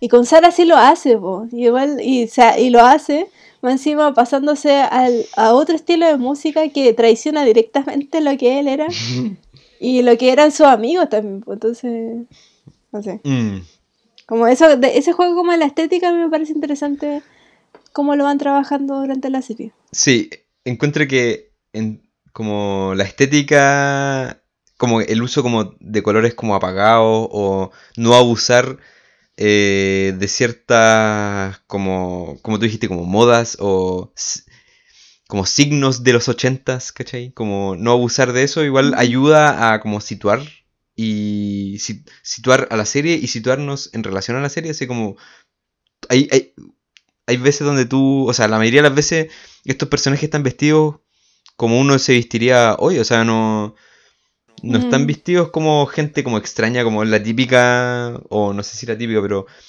hay, hay una, no sé, pues Stranger Things de nuevo, es como el- el- el- la referencia obligada, pero donde como que te, te tienen que hacer sentir que estás en otra época, ¿cachai? Como que, ah, la gente Sí. se vestía así en los 80. No, aquí es como más piola. Y donde, por ejemplo, hoy en día... Pero es que igual, como, no sé, como en relación a lo que estáis diciendo, como que igual creo que es- son personajes que van a hacer una resistencia a los 80. También, es que por eso, Como que son personajes que, que no están cómodos con lo que se va a venir. claro, es que Porque también estamos entrando recién en la década. Tampoco es como que uno puede decir que la moda en los 80 estaba así full instaurada. Solo que también se entiende que de alguna manera estos weones en el futuro van a resistir a toda esa weá de los peinados super estrambóticos sí, y esa estética como de los sintetizadores y todo eso. claro, pero, o sea, porque, te- porque la, la serie te, te presenta como la cultura como algo como contradictorio donde hay como cosas residuales y cosas emergentes, o sea, como que no, no rehuye de eso, ¿sí? no, no te muestra como un crisol como estable y estático de, de la cultura, sino que te, te presenta como estas contradicciones, por ejemplo, esta cosa de que van a gritarle a los buenos que bailan disco que el disco vale hongo. y, y como que igual poca gente está bailando disco y toda la weá. Eh, Claro, porque son weones que ya cuando ellos estaban bailando disco, ya era como un acto de resistencia a lo que se estaba viniendo. po. Eran weones que ya estaban pasados de moda. Sí, po. Y, y en ese sentido, por ejemplo, hoy en día, no sé, a mí me gusta Caleta como cierta estética como ochentera y no sé, po, hoy día los 80 igual te remite como al uso como del neón, como una cierta como iluminación, sintetizadores y cosas así. Ya, en esta serie no hay, no hay, no hay nada de eso. O sea, como que no existe, ¿no? Nada. ¿Cachai?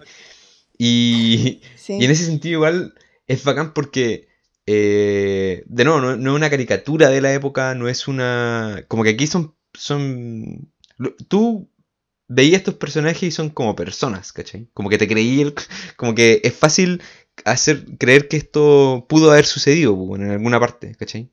Y, y no sé, pues, como que si bien el, el fin, el, el fin de temporada de Nick es insatisfactorio porque termina como estando en una relación que claramente el weón está como traicionando todo lo que él era y que...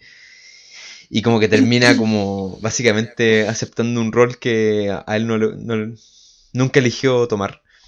Eh, Sí. Igual encuentro que, no sé, como es una temporada y luego fue cancelado, ¿cachai?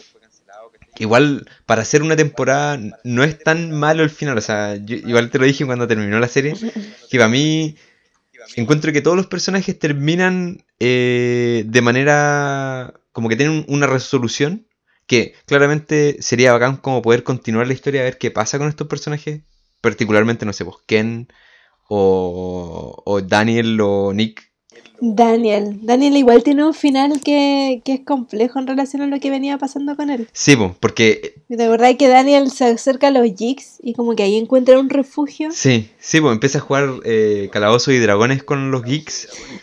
Y los geeks, Sí. como que al recibir a Daniel, como que dicen como, ¿somos geeks o somos cool? Y como que se, se rompe como un poco esta como estratificación social. Sí. Y claramente las que terminan con la mejor resolución de la serie son Kim y Lindsay, que Lindsay como que la invitan a, a participar de un evento como una competición de mentes en, una universidad súper prestigiosa de Massachusetts, no sé. Y, Claro, sí. y como que ya ella se supone que va, pero como que en verdad no va porque se baja del autobús, después se junta con Kim y van a ver a los Graceful Dead con un grupo de volados, ¿cachai? Y, y como que En una combi. en una combi, sí, como que tiene como una aventura de verano, como... En una combi que tiene un símbolo que tú puedes contarnos de qué se trata. Ah, sí, porque ya, a mí me gustó Caleta Freaks and Geeks. Lo encontré bacán. Hay un capítulo que me gustó Caleta, que es el capítulo donde Bill tiene problemas porque el profesor de educación física está saliendo con su mamá, ¿cachai? Y es como un, un capítulo como de The Who. Entonces como que para mí me gustaban Caleta las referencias, no sé, Led Zeppelin, The Who, weón. Incluso cuando el papá de Lindsay le presenta como bateros que son mejores que el loco de Rush. Sí, que son de jazz, o sea, Buddy Rich Sí. y Jim Krupa, bacán, pues, weón. Como, claramente esos weones tocan mejor que ese weón de Rush. Eh, pero eh, como que la, la guinda de la torta es que ya, weón, está como terminando la, la serie. Eh, la escena cuando se separa, cuando el último diálogo entre Lindsay y Nick, a mí también me gustó Caleta. Como que, y va encima, Oh, sí. es justo antes de que Nick vaya como a participar de esta competencia de disco y haga como un baile, igual le sale bacán. A mí me gustó igual esa, por lo menos el baile de Nick es bacán. Sí, ese toque. Entonces, termina todo esto, eh, Lindsay se sube al autobús para irse a esta competencia, se baja, se sube a la combi eh, con Kim y los volados de que son como Graceful Dead y toda la weá. Y se van y en la combi hay un símbolo de que es como de la carátula de una novela que a mí me gusta caleta, que es la guía del viaje intergaláctico. Y que, bueno, sale como Stay Calm, pero que en verdad eh, en la, en la- como que es un error como probablemente como intencional de la serie porque la, la cita es Don't Panic, no, no entres en pánico. Y bueno, es, un- es una referencia obligada de la ciencia ficción nerd de como los 70, fines de los, de los 70, principios de los 80, de la guía del, del intergaláctico que es como como ciencia ficción absurda, comedia, como de, bueno, del gran autor ya muerto pero eterno Douglas Adams, que puta, bueno, es lo máximo. Claro, y pasa la combi con este símbolo y pa, termina la serie. Sí. Y todos como, wow. Y dije, no, esta weá es perfecta. Sí, pero ¿sabes qué? No hemos hablado mucho de un personaje que yo igual después como que no me gustaba tanto, pero lo he pensado un poco más y creo que igual tiene su gracia, que es Cindy. ya, ya, a ver. Porque yo creo que Cindy cae en una... Es bacán lo que, lo que plantean con Cindy, según yo. Como esta es mi lectura, que es como un, personaje que es lindo Mm, dentro de este sistema normativo de lo que es la belleza. Y se sabe lindo, ¿cachai? Sí, Entonces Lindsay, en, en base a su belleza, tiene expectativas con, con ella misma y con el entorno en relación a ella. Como que ella sabe que es aceptada, sabe que puede como deslizarse en diferentes grupos y que no, no, va, no va a tener resistencia, no sé, versus los geeks y los freaks que no pueden entrar a todos los grupos porque, bueno, no los van a aceptar o no les van a hablar definitivamente. claro. Lindsay puede hacer esto, pero es por, en base a que esta es como una sociedad blanca que donde su canon de belleza como que calza perfecto. Mm, Pero claro, igual como, como, como tiran el desenlace de esa, de esa historia, igual es bacán, porque es como Lindsay, o sea, Cindy encontrándose con que esta weá no es suficiente, po. claro. Como que esta, esta belleza calculada que tiene, que weón, tiene el pelo perfecto, pero ese pelo perfecto no es casual, po. es porque la buena se lo cuida, caleta.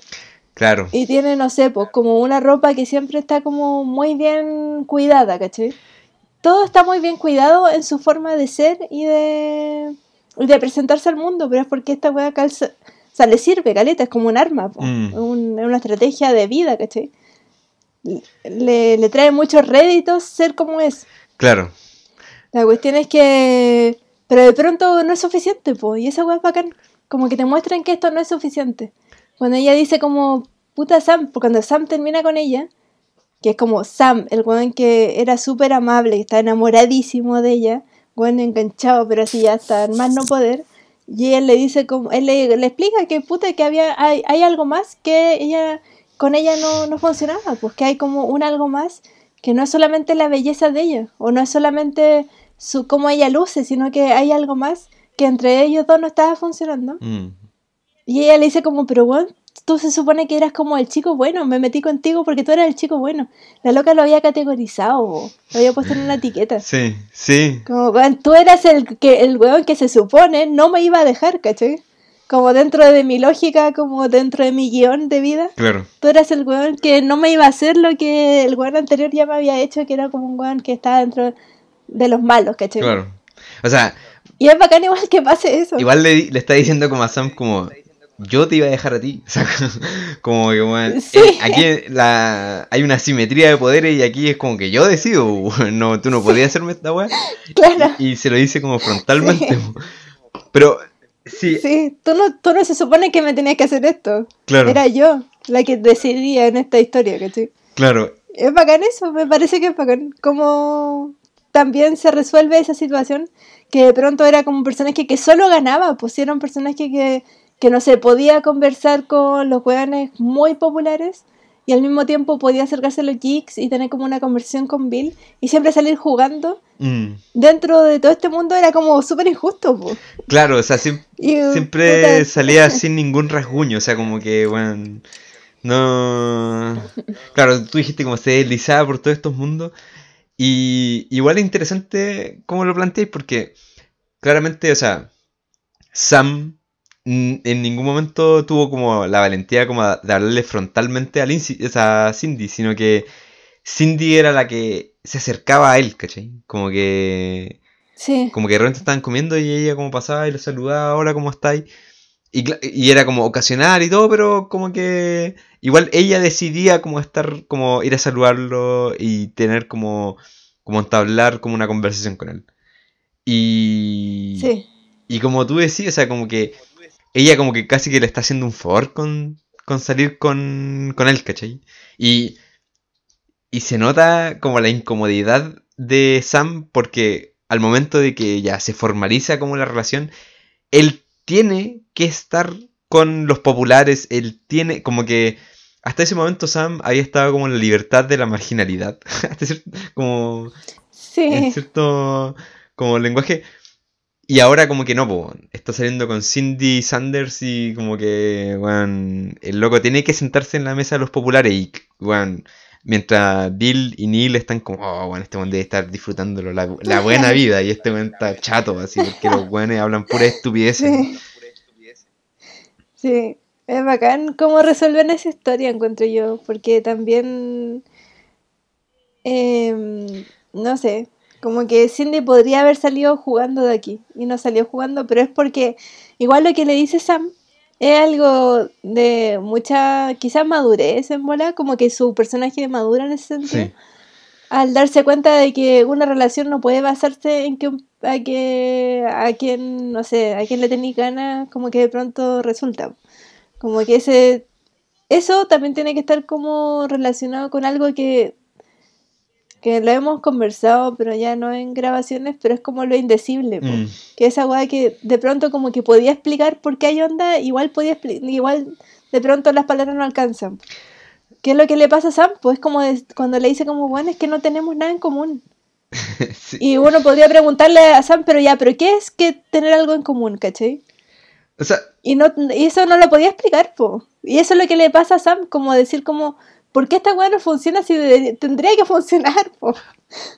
sí, Dentro de todo, debería funcionar porque es como, no sé, como que es la persona, no sé, a la, a la cual, no sé, no sé, yo idolatro desde el año uno, ¿cachai? claro. Porque esta weá no funciona si debería funcionar.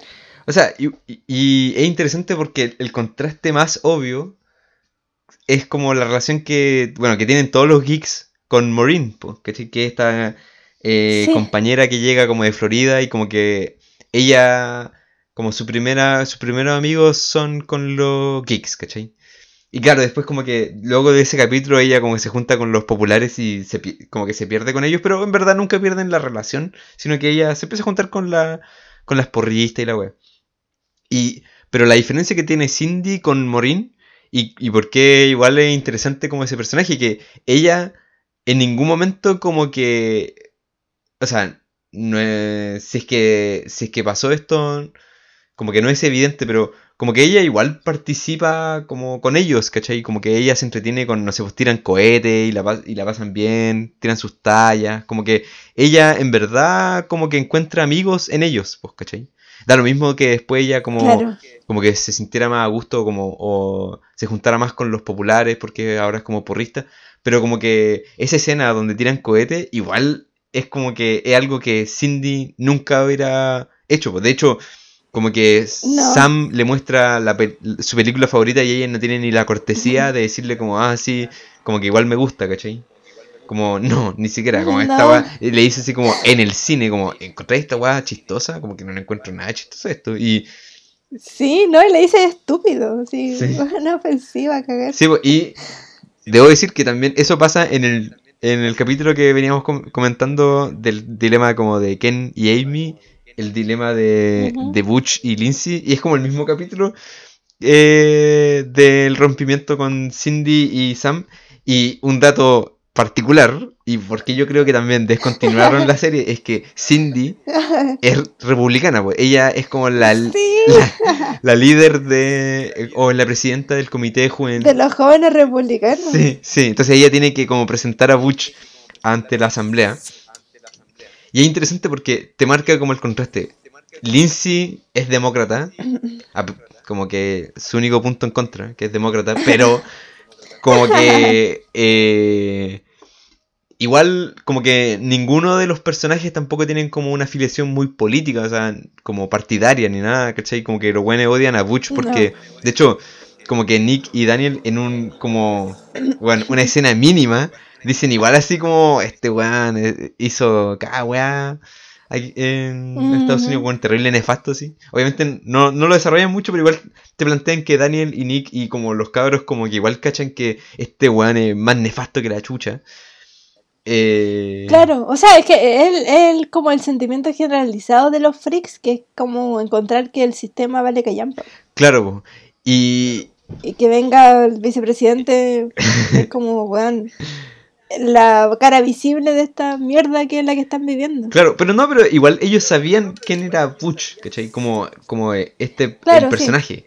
Y el hecho de que a Cindy lo presenten como la, la republicana y que como que te, te vinculen como esa, esa visión de mundo que tiene Lindsay, que es es súper partidaria, súper como reduce como las situaciones sociales a estos guiones, como estos como roles sociales, ¿cachai? Tú eres el lindo y tú te comportáis así y bueno, mi ex era un era un, guan- un deportista malo y que era un chico malo que se comporta así, ¿cachai?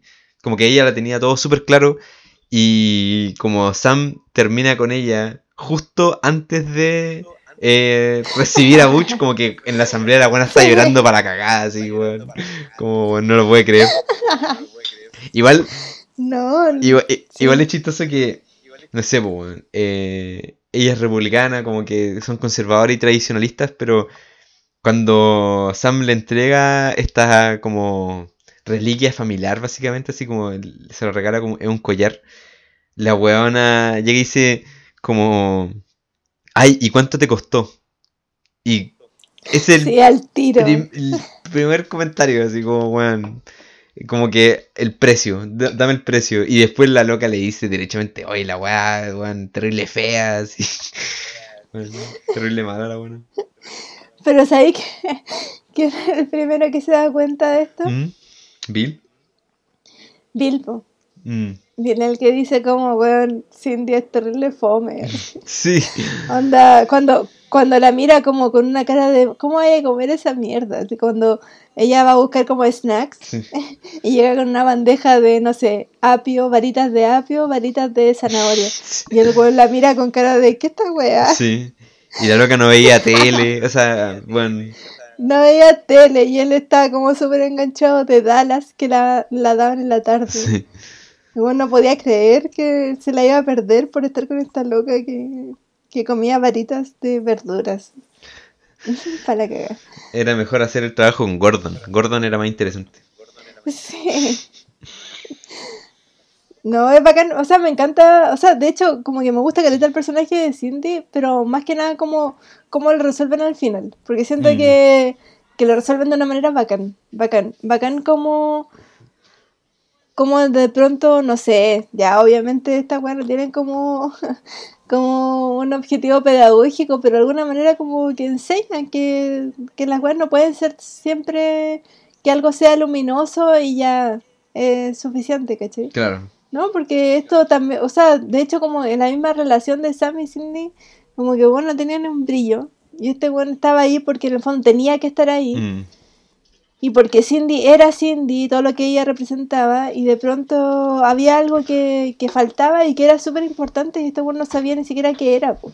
Y de pronto se da cuenta de qué es lo que faltaba y, y, y no sé, como, como todo lo que como lo que carecía esa relación con la historia de Amy y Ken, po, Mm. que era lo contrario. po. Sí, po, sí, po. Entonces me parece bacán, bacán eso. Sí, a mí, en verdad, cuando tú me dijiste que Freaks and Geeks tenía una temporada nomás, eh, yo pensé, bueno, ya, o sea, los primeros capítulos eran bacanes, pero espero que al final la weá como que, bueno, quede como colgada, po. Pero como te expliqué al- en ese momento, como, bueno, uno que ha sufrido como la cancelación o como el hiato prolongado de series que a uno le gusta, como que encuentro que Freaks and Geeks termina bien, ¿cachai? Como que sí, uno esperaría como poder seguirle el rastro a estos personajes, claramente, o sea, son interesantes, terminan como, es un final abierto, pero, pero igual, primero su protagonista no tiene un final tan abierto, o sea, como que el final de, de, de Mm. Igual es satisfactorio, ella logra como, como eh, reconocer así como que es, es mucho más valioso para ella salir en este viaje con su amiga Kim que ir a esta competen- competencia weona. Y los demás personajes terminan como en una nota donde como que están a punto, est- están en potencia de ser de, de un viaje como de exploración, ¿cachai? Que, que- que igual puede ser interesante. Como, no estoy diciendo que, no estoy diciendo que hagan como una segunda temporada o un remake, ¿no? Como que encuentro que está bien esta temporada, pero... Sí, yo creo que está bien. Sí, sí, o sea, como con esto me conformo y quedo súper contento. De hecho, encuentro que hay series que tienen o sea, más temporadas de, la que, de las que merecen, que no son tan buenas como Freaks and Geeks. Mm. Sí, aparte que igual después iban a terminar el colegio, pues entonces eventualmente se iban a separar. Sí. De hecho terminan todos como separados, entonces también uno siente que que volver a reunirlos igual iba iba a ser como bajo qué contexto. Sí, Como se iban a juntar porque era como para volver a recordar. O, o iban a, no sé, era imposible que volvieran a estar como todos juntos bajo un mismo estado, pues de hecho. claro. Entonces estaba complicado igual continuar la historia. Sí, Salvo que la hubieran continuado solo con los Geeks, no sé. Y hubieran aparecido otros personajes, no sé. claro. Pero los Freaks igual ya estaban cada uno en la suya. Mm. Sí, en- Sí, y hay otro personaje de la que no hemos dicho nada, que también es uno de mis personajes favoritos. yeah. O sea, cuando aparece como que me alegra la vida, Ah, que es Millie. sí, sí. Sí, es filete. Millie es la amiga mata atleta de de de Lindsay y también como que cumple un rol, no sé, es una súper buena amiga, encuentro Lin- Millie Sí, con Lindsay y le banca todas sus weas porque Lindsay igual en algunos episodios insoportable. sí. O sea, igual encuentro que Millie es como ese contrapunto esencial que hace como viable el personaje de Lindsay, porque si no sería insoportable como completamente. Porque de verdad que. Sí, es como, la, es como Sam de Frodo. Sí. Como que le anda arreglando sus. Sus cagas. Sí, porque eh, hay momentos donde tú dices como Lindsay que está ahí, bueno, ya. Todo, al, al, final todo termina siendo como. Lindsay termina incómoda por su propia culpa. Todo es culpa de Lindsay y Lindsay es la peor para al final de todo. Y Millie es como ese personaje que se la banca, que se preocupa por ella, que, que de hecho como que llega incluso, o sea, al principio no entiende lo que está haciendo Lindsay, pero la llega a entender. Como que hace un trayecto similar. Y en ese sentido igual como que acompaña a Lindsay en sus cagas. Entonces igual es bacán Millie. No, pero además tiene también como un rollo muy similar al de Bill, que es como pico, soy así, bánquenme como soy. Cuando por ejemplo está en ese carrete y se pone a cantar una canción. Sí. Sí, sí. Y dice como, acá voy a hacer la sobria y que lo va a pasar bien. Porque había participado de esta representación chanta de, de que había que pasarlo la llave y toda esa wea como de vida sobria. Claro, no hay que no hay que salir y tomar desenfrenadamente, uno tiene que guardar la vida. Claro, y ella se la había comprado con todo, entonces más encima era súper religiosa, entonces obviamente enganchaba muy bien como con todo su, su rollo, no sé, educativo desde casa, como toda esta wea como de mm. que no había que tomar, y la virginidad y todo eso, entonces de pronto va a este carrete y es como, bueno, voy a hacer la sobria y voy a demostrarles que se puede pasar bien siendo sobria. Claro. Y se van a dar mm. con el piano y... educar con el ejemplo. Sí, igual es bacán porque siento que en muchos episodios de la serie pasa esto como de que se trata... Se... Tan, claro, están estos grupos súper marcados, pero al mismo tiempo por weas súper como anecdótica o azarosa, eh, las fronteras se cruzan. Y cuando se cruzan, siento que son los mejores momentos de la serie. Por ejemplo, cuando se pone Nick a cantar con Millie, esa canción de que para uno es una, cosa y para otra es otra cosa. Sí. es bacán, porque se hace casi como un ejercicio de traducción cultural. de más. ¿Qué te parece? Sí, sí. Sí, como que se intersectan dos esferas como Nagger, pero que tienen este punto en común. Que canciones gospel. Claro. Porque uno la está tocando desde el lado como súper canuto. Sí, sí. Sí. Y él la está tocando desde una banda rockera. Claro, sí, pues. Entonces como que, weón, al tiro como que engancha y dice, oh, buena, weón. Se juega filete.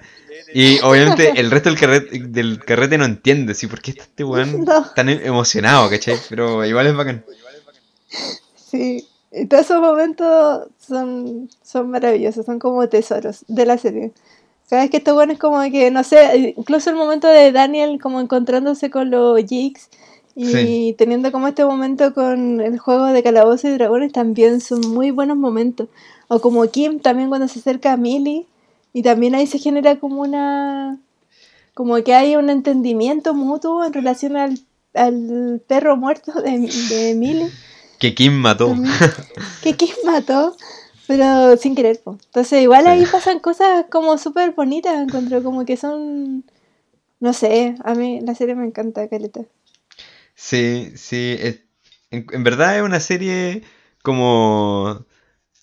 bonita, o sea, que es súper honesta y te trata de presentar una weá como. que quizá hoy en día suena irrisorio, pero es como auténtico. Como que no, te trata de vender, tú dijiste como algo crucial, que es como que no es espectacular. No es una historia como, como que, no, sé, hoy en día como que todas las historias son como especiales eh, y como que algo que se tiene que contar porque algo tan... No, es una cosa súper cotidiana, es un, una historia de gente como común, ¿cachai? La Hay una cotidianidad en Freaks and Geeks que es interesante porque nada está romantizado, nada está como idealizado.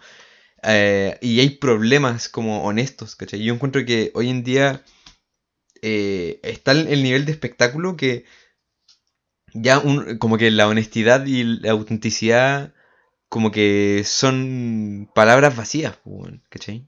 No, que durante la serie igual se casan con una sola interpretación de las cosas. Claro. Y acá todas esas interpretaciones se van cruzando, porque, por ejemplo, para los ojos de Lindsay, que lo vemos cuando los papás leen su diario, sus papás eran la wea más alienada del mundo. O sea, como que eran Sí. weones que, que estaban viviendo, pero así eran robots. Ella lo dice de esa, de esa manera, como weones que, no sé, ella lo atiende él, él es un weón gruñón, que no entiende el esfuerzo de ella. Un robot y, y era una wea. Sí, y era una wea así como. Desde una mirada adolescente, igual yo la entiendo, porque yo cuando era chica veía a mis papás de esa manera. La wea es que al mismo tiempo los papás en la, en la segunda, en el segundo capítulo, cuando van, cuando ocurre esta fiesta, los papás se van los dos a, a un concierto a otra ciudad.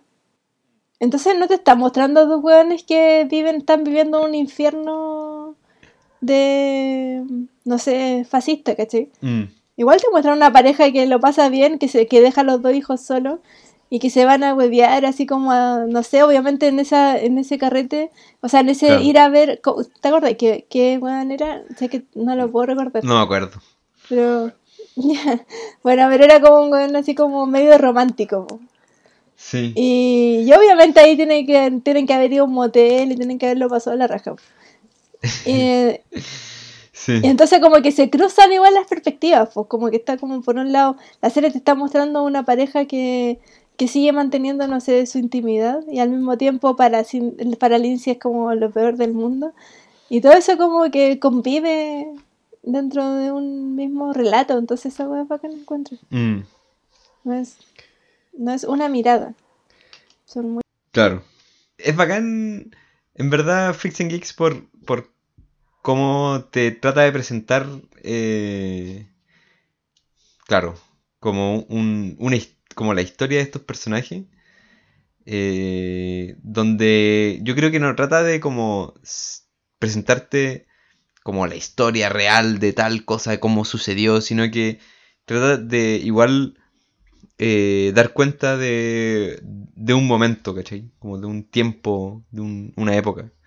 Y en un, en un momento, no sé, po, hoy en día como que esa noción, como que el entretenimiento o Netflix, no te trata de presentar épocas o no te trata de presentar o, o espe- espectaculariza tanto las épocas que narra que son tan mucho más apegadas al presente que, al- que alguna imagen del pasado, ¿cachai? Entonces, and Geeks igual logra, o por lo menos para nosotros, que estamos no, tampoco vivimos los 80 en Norteamérica, como que para nosotros aquí situados en Chile, eh, parece, parece ser como más, como una experiencia más, más llevadera de cómo, cómo es, cómo fue el, el, como esta experiencia como en un pueblo chico, blanco, eh, suburbano, ir como a, la escuela y tener cero expectativa o qué es lo que iba pasando, pues. Como qué era lo que, qué era lo que estaba pasando y qué es lo que se venía a venir.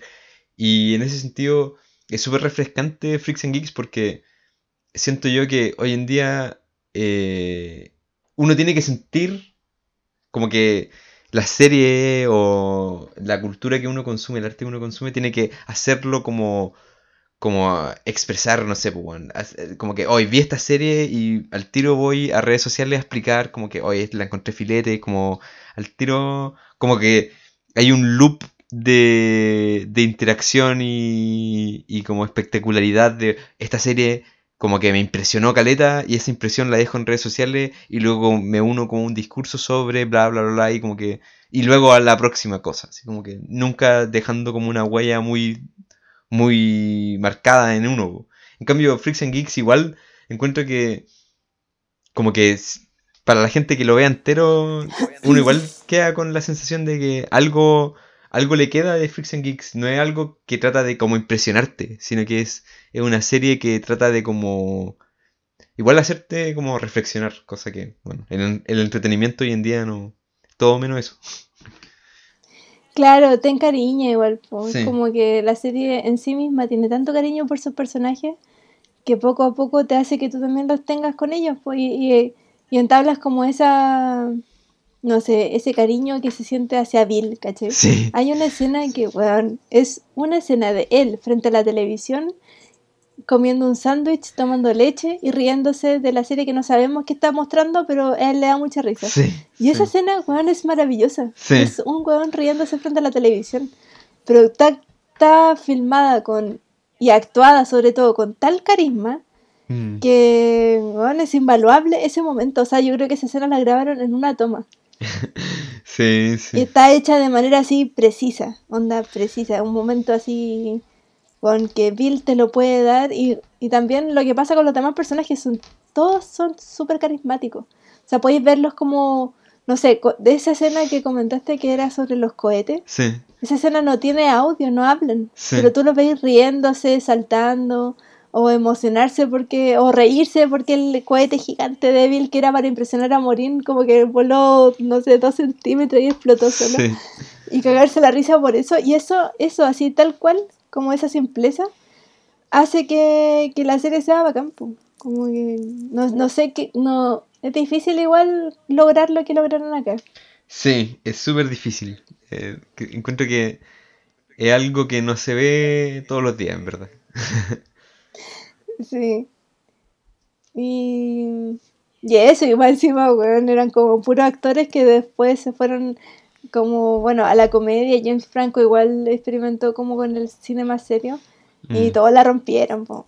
Sí, po. O sea, Sí, todas la- todos esos son, son actores que luego llegaron a, a como lugares. Es como. de hecho, encuentro que, por ejemplo, la dupla James Franco y Seth Rogen casi que como que hicieron una marca en, en el cine en el cine norteamericano, para bien o para mal, pero como que dejar, no sé, son parte de una tendencia cultural igual. Y el loco verlo aquí con que no sé si empezaron acá, pero como que, que este sea como una referencia y, que sea tan buena, o sea, como que Freaks Geeks logre tanto eh, con estos actores que hoy en día se relacionan, no sé, bo, yo relaciono a Seth Rogen y James Franco con películas sobre marihuana y comedia, así. claro, es que el productor era Judd Apatow, que después va a ser el director de todas esas películas, como Superbad y todo eso. Sí. Y Pineapple Express. Y no sé, pues Jason Segel después va a ser, no sé, Marshall en How I Met Your Mother. Sí. que También tremenda serie. Y, Kim, que- aparece en ¿Dónde están las rubias? Una película. Sí, no, bacán. Bacán. Qué bueno que te haya gustado. sí, me gustó Caleta. Eh, Así que, no sé qué más. eh, yo tampoco. Nos vemos en el próximo capítulo. Perdón por la tardanza, quizás nos demoramos, pero hay, han habido problemas logísticos y bueno, está la mansa zorra en Chile, entonces No, y, sí. Y lo ameritaba porque tuvimos tiempo para meditar la serie. Muy importante. Sí, también. Súper importante. Ya, pues. Nos vemos. Eh, chau.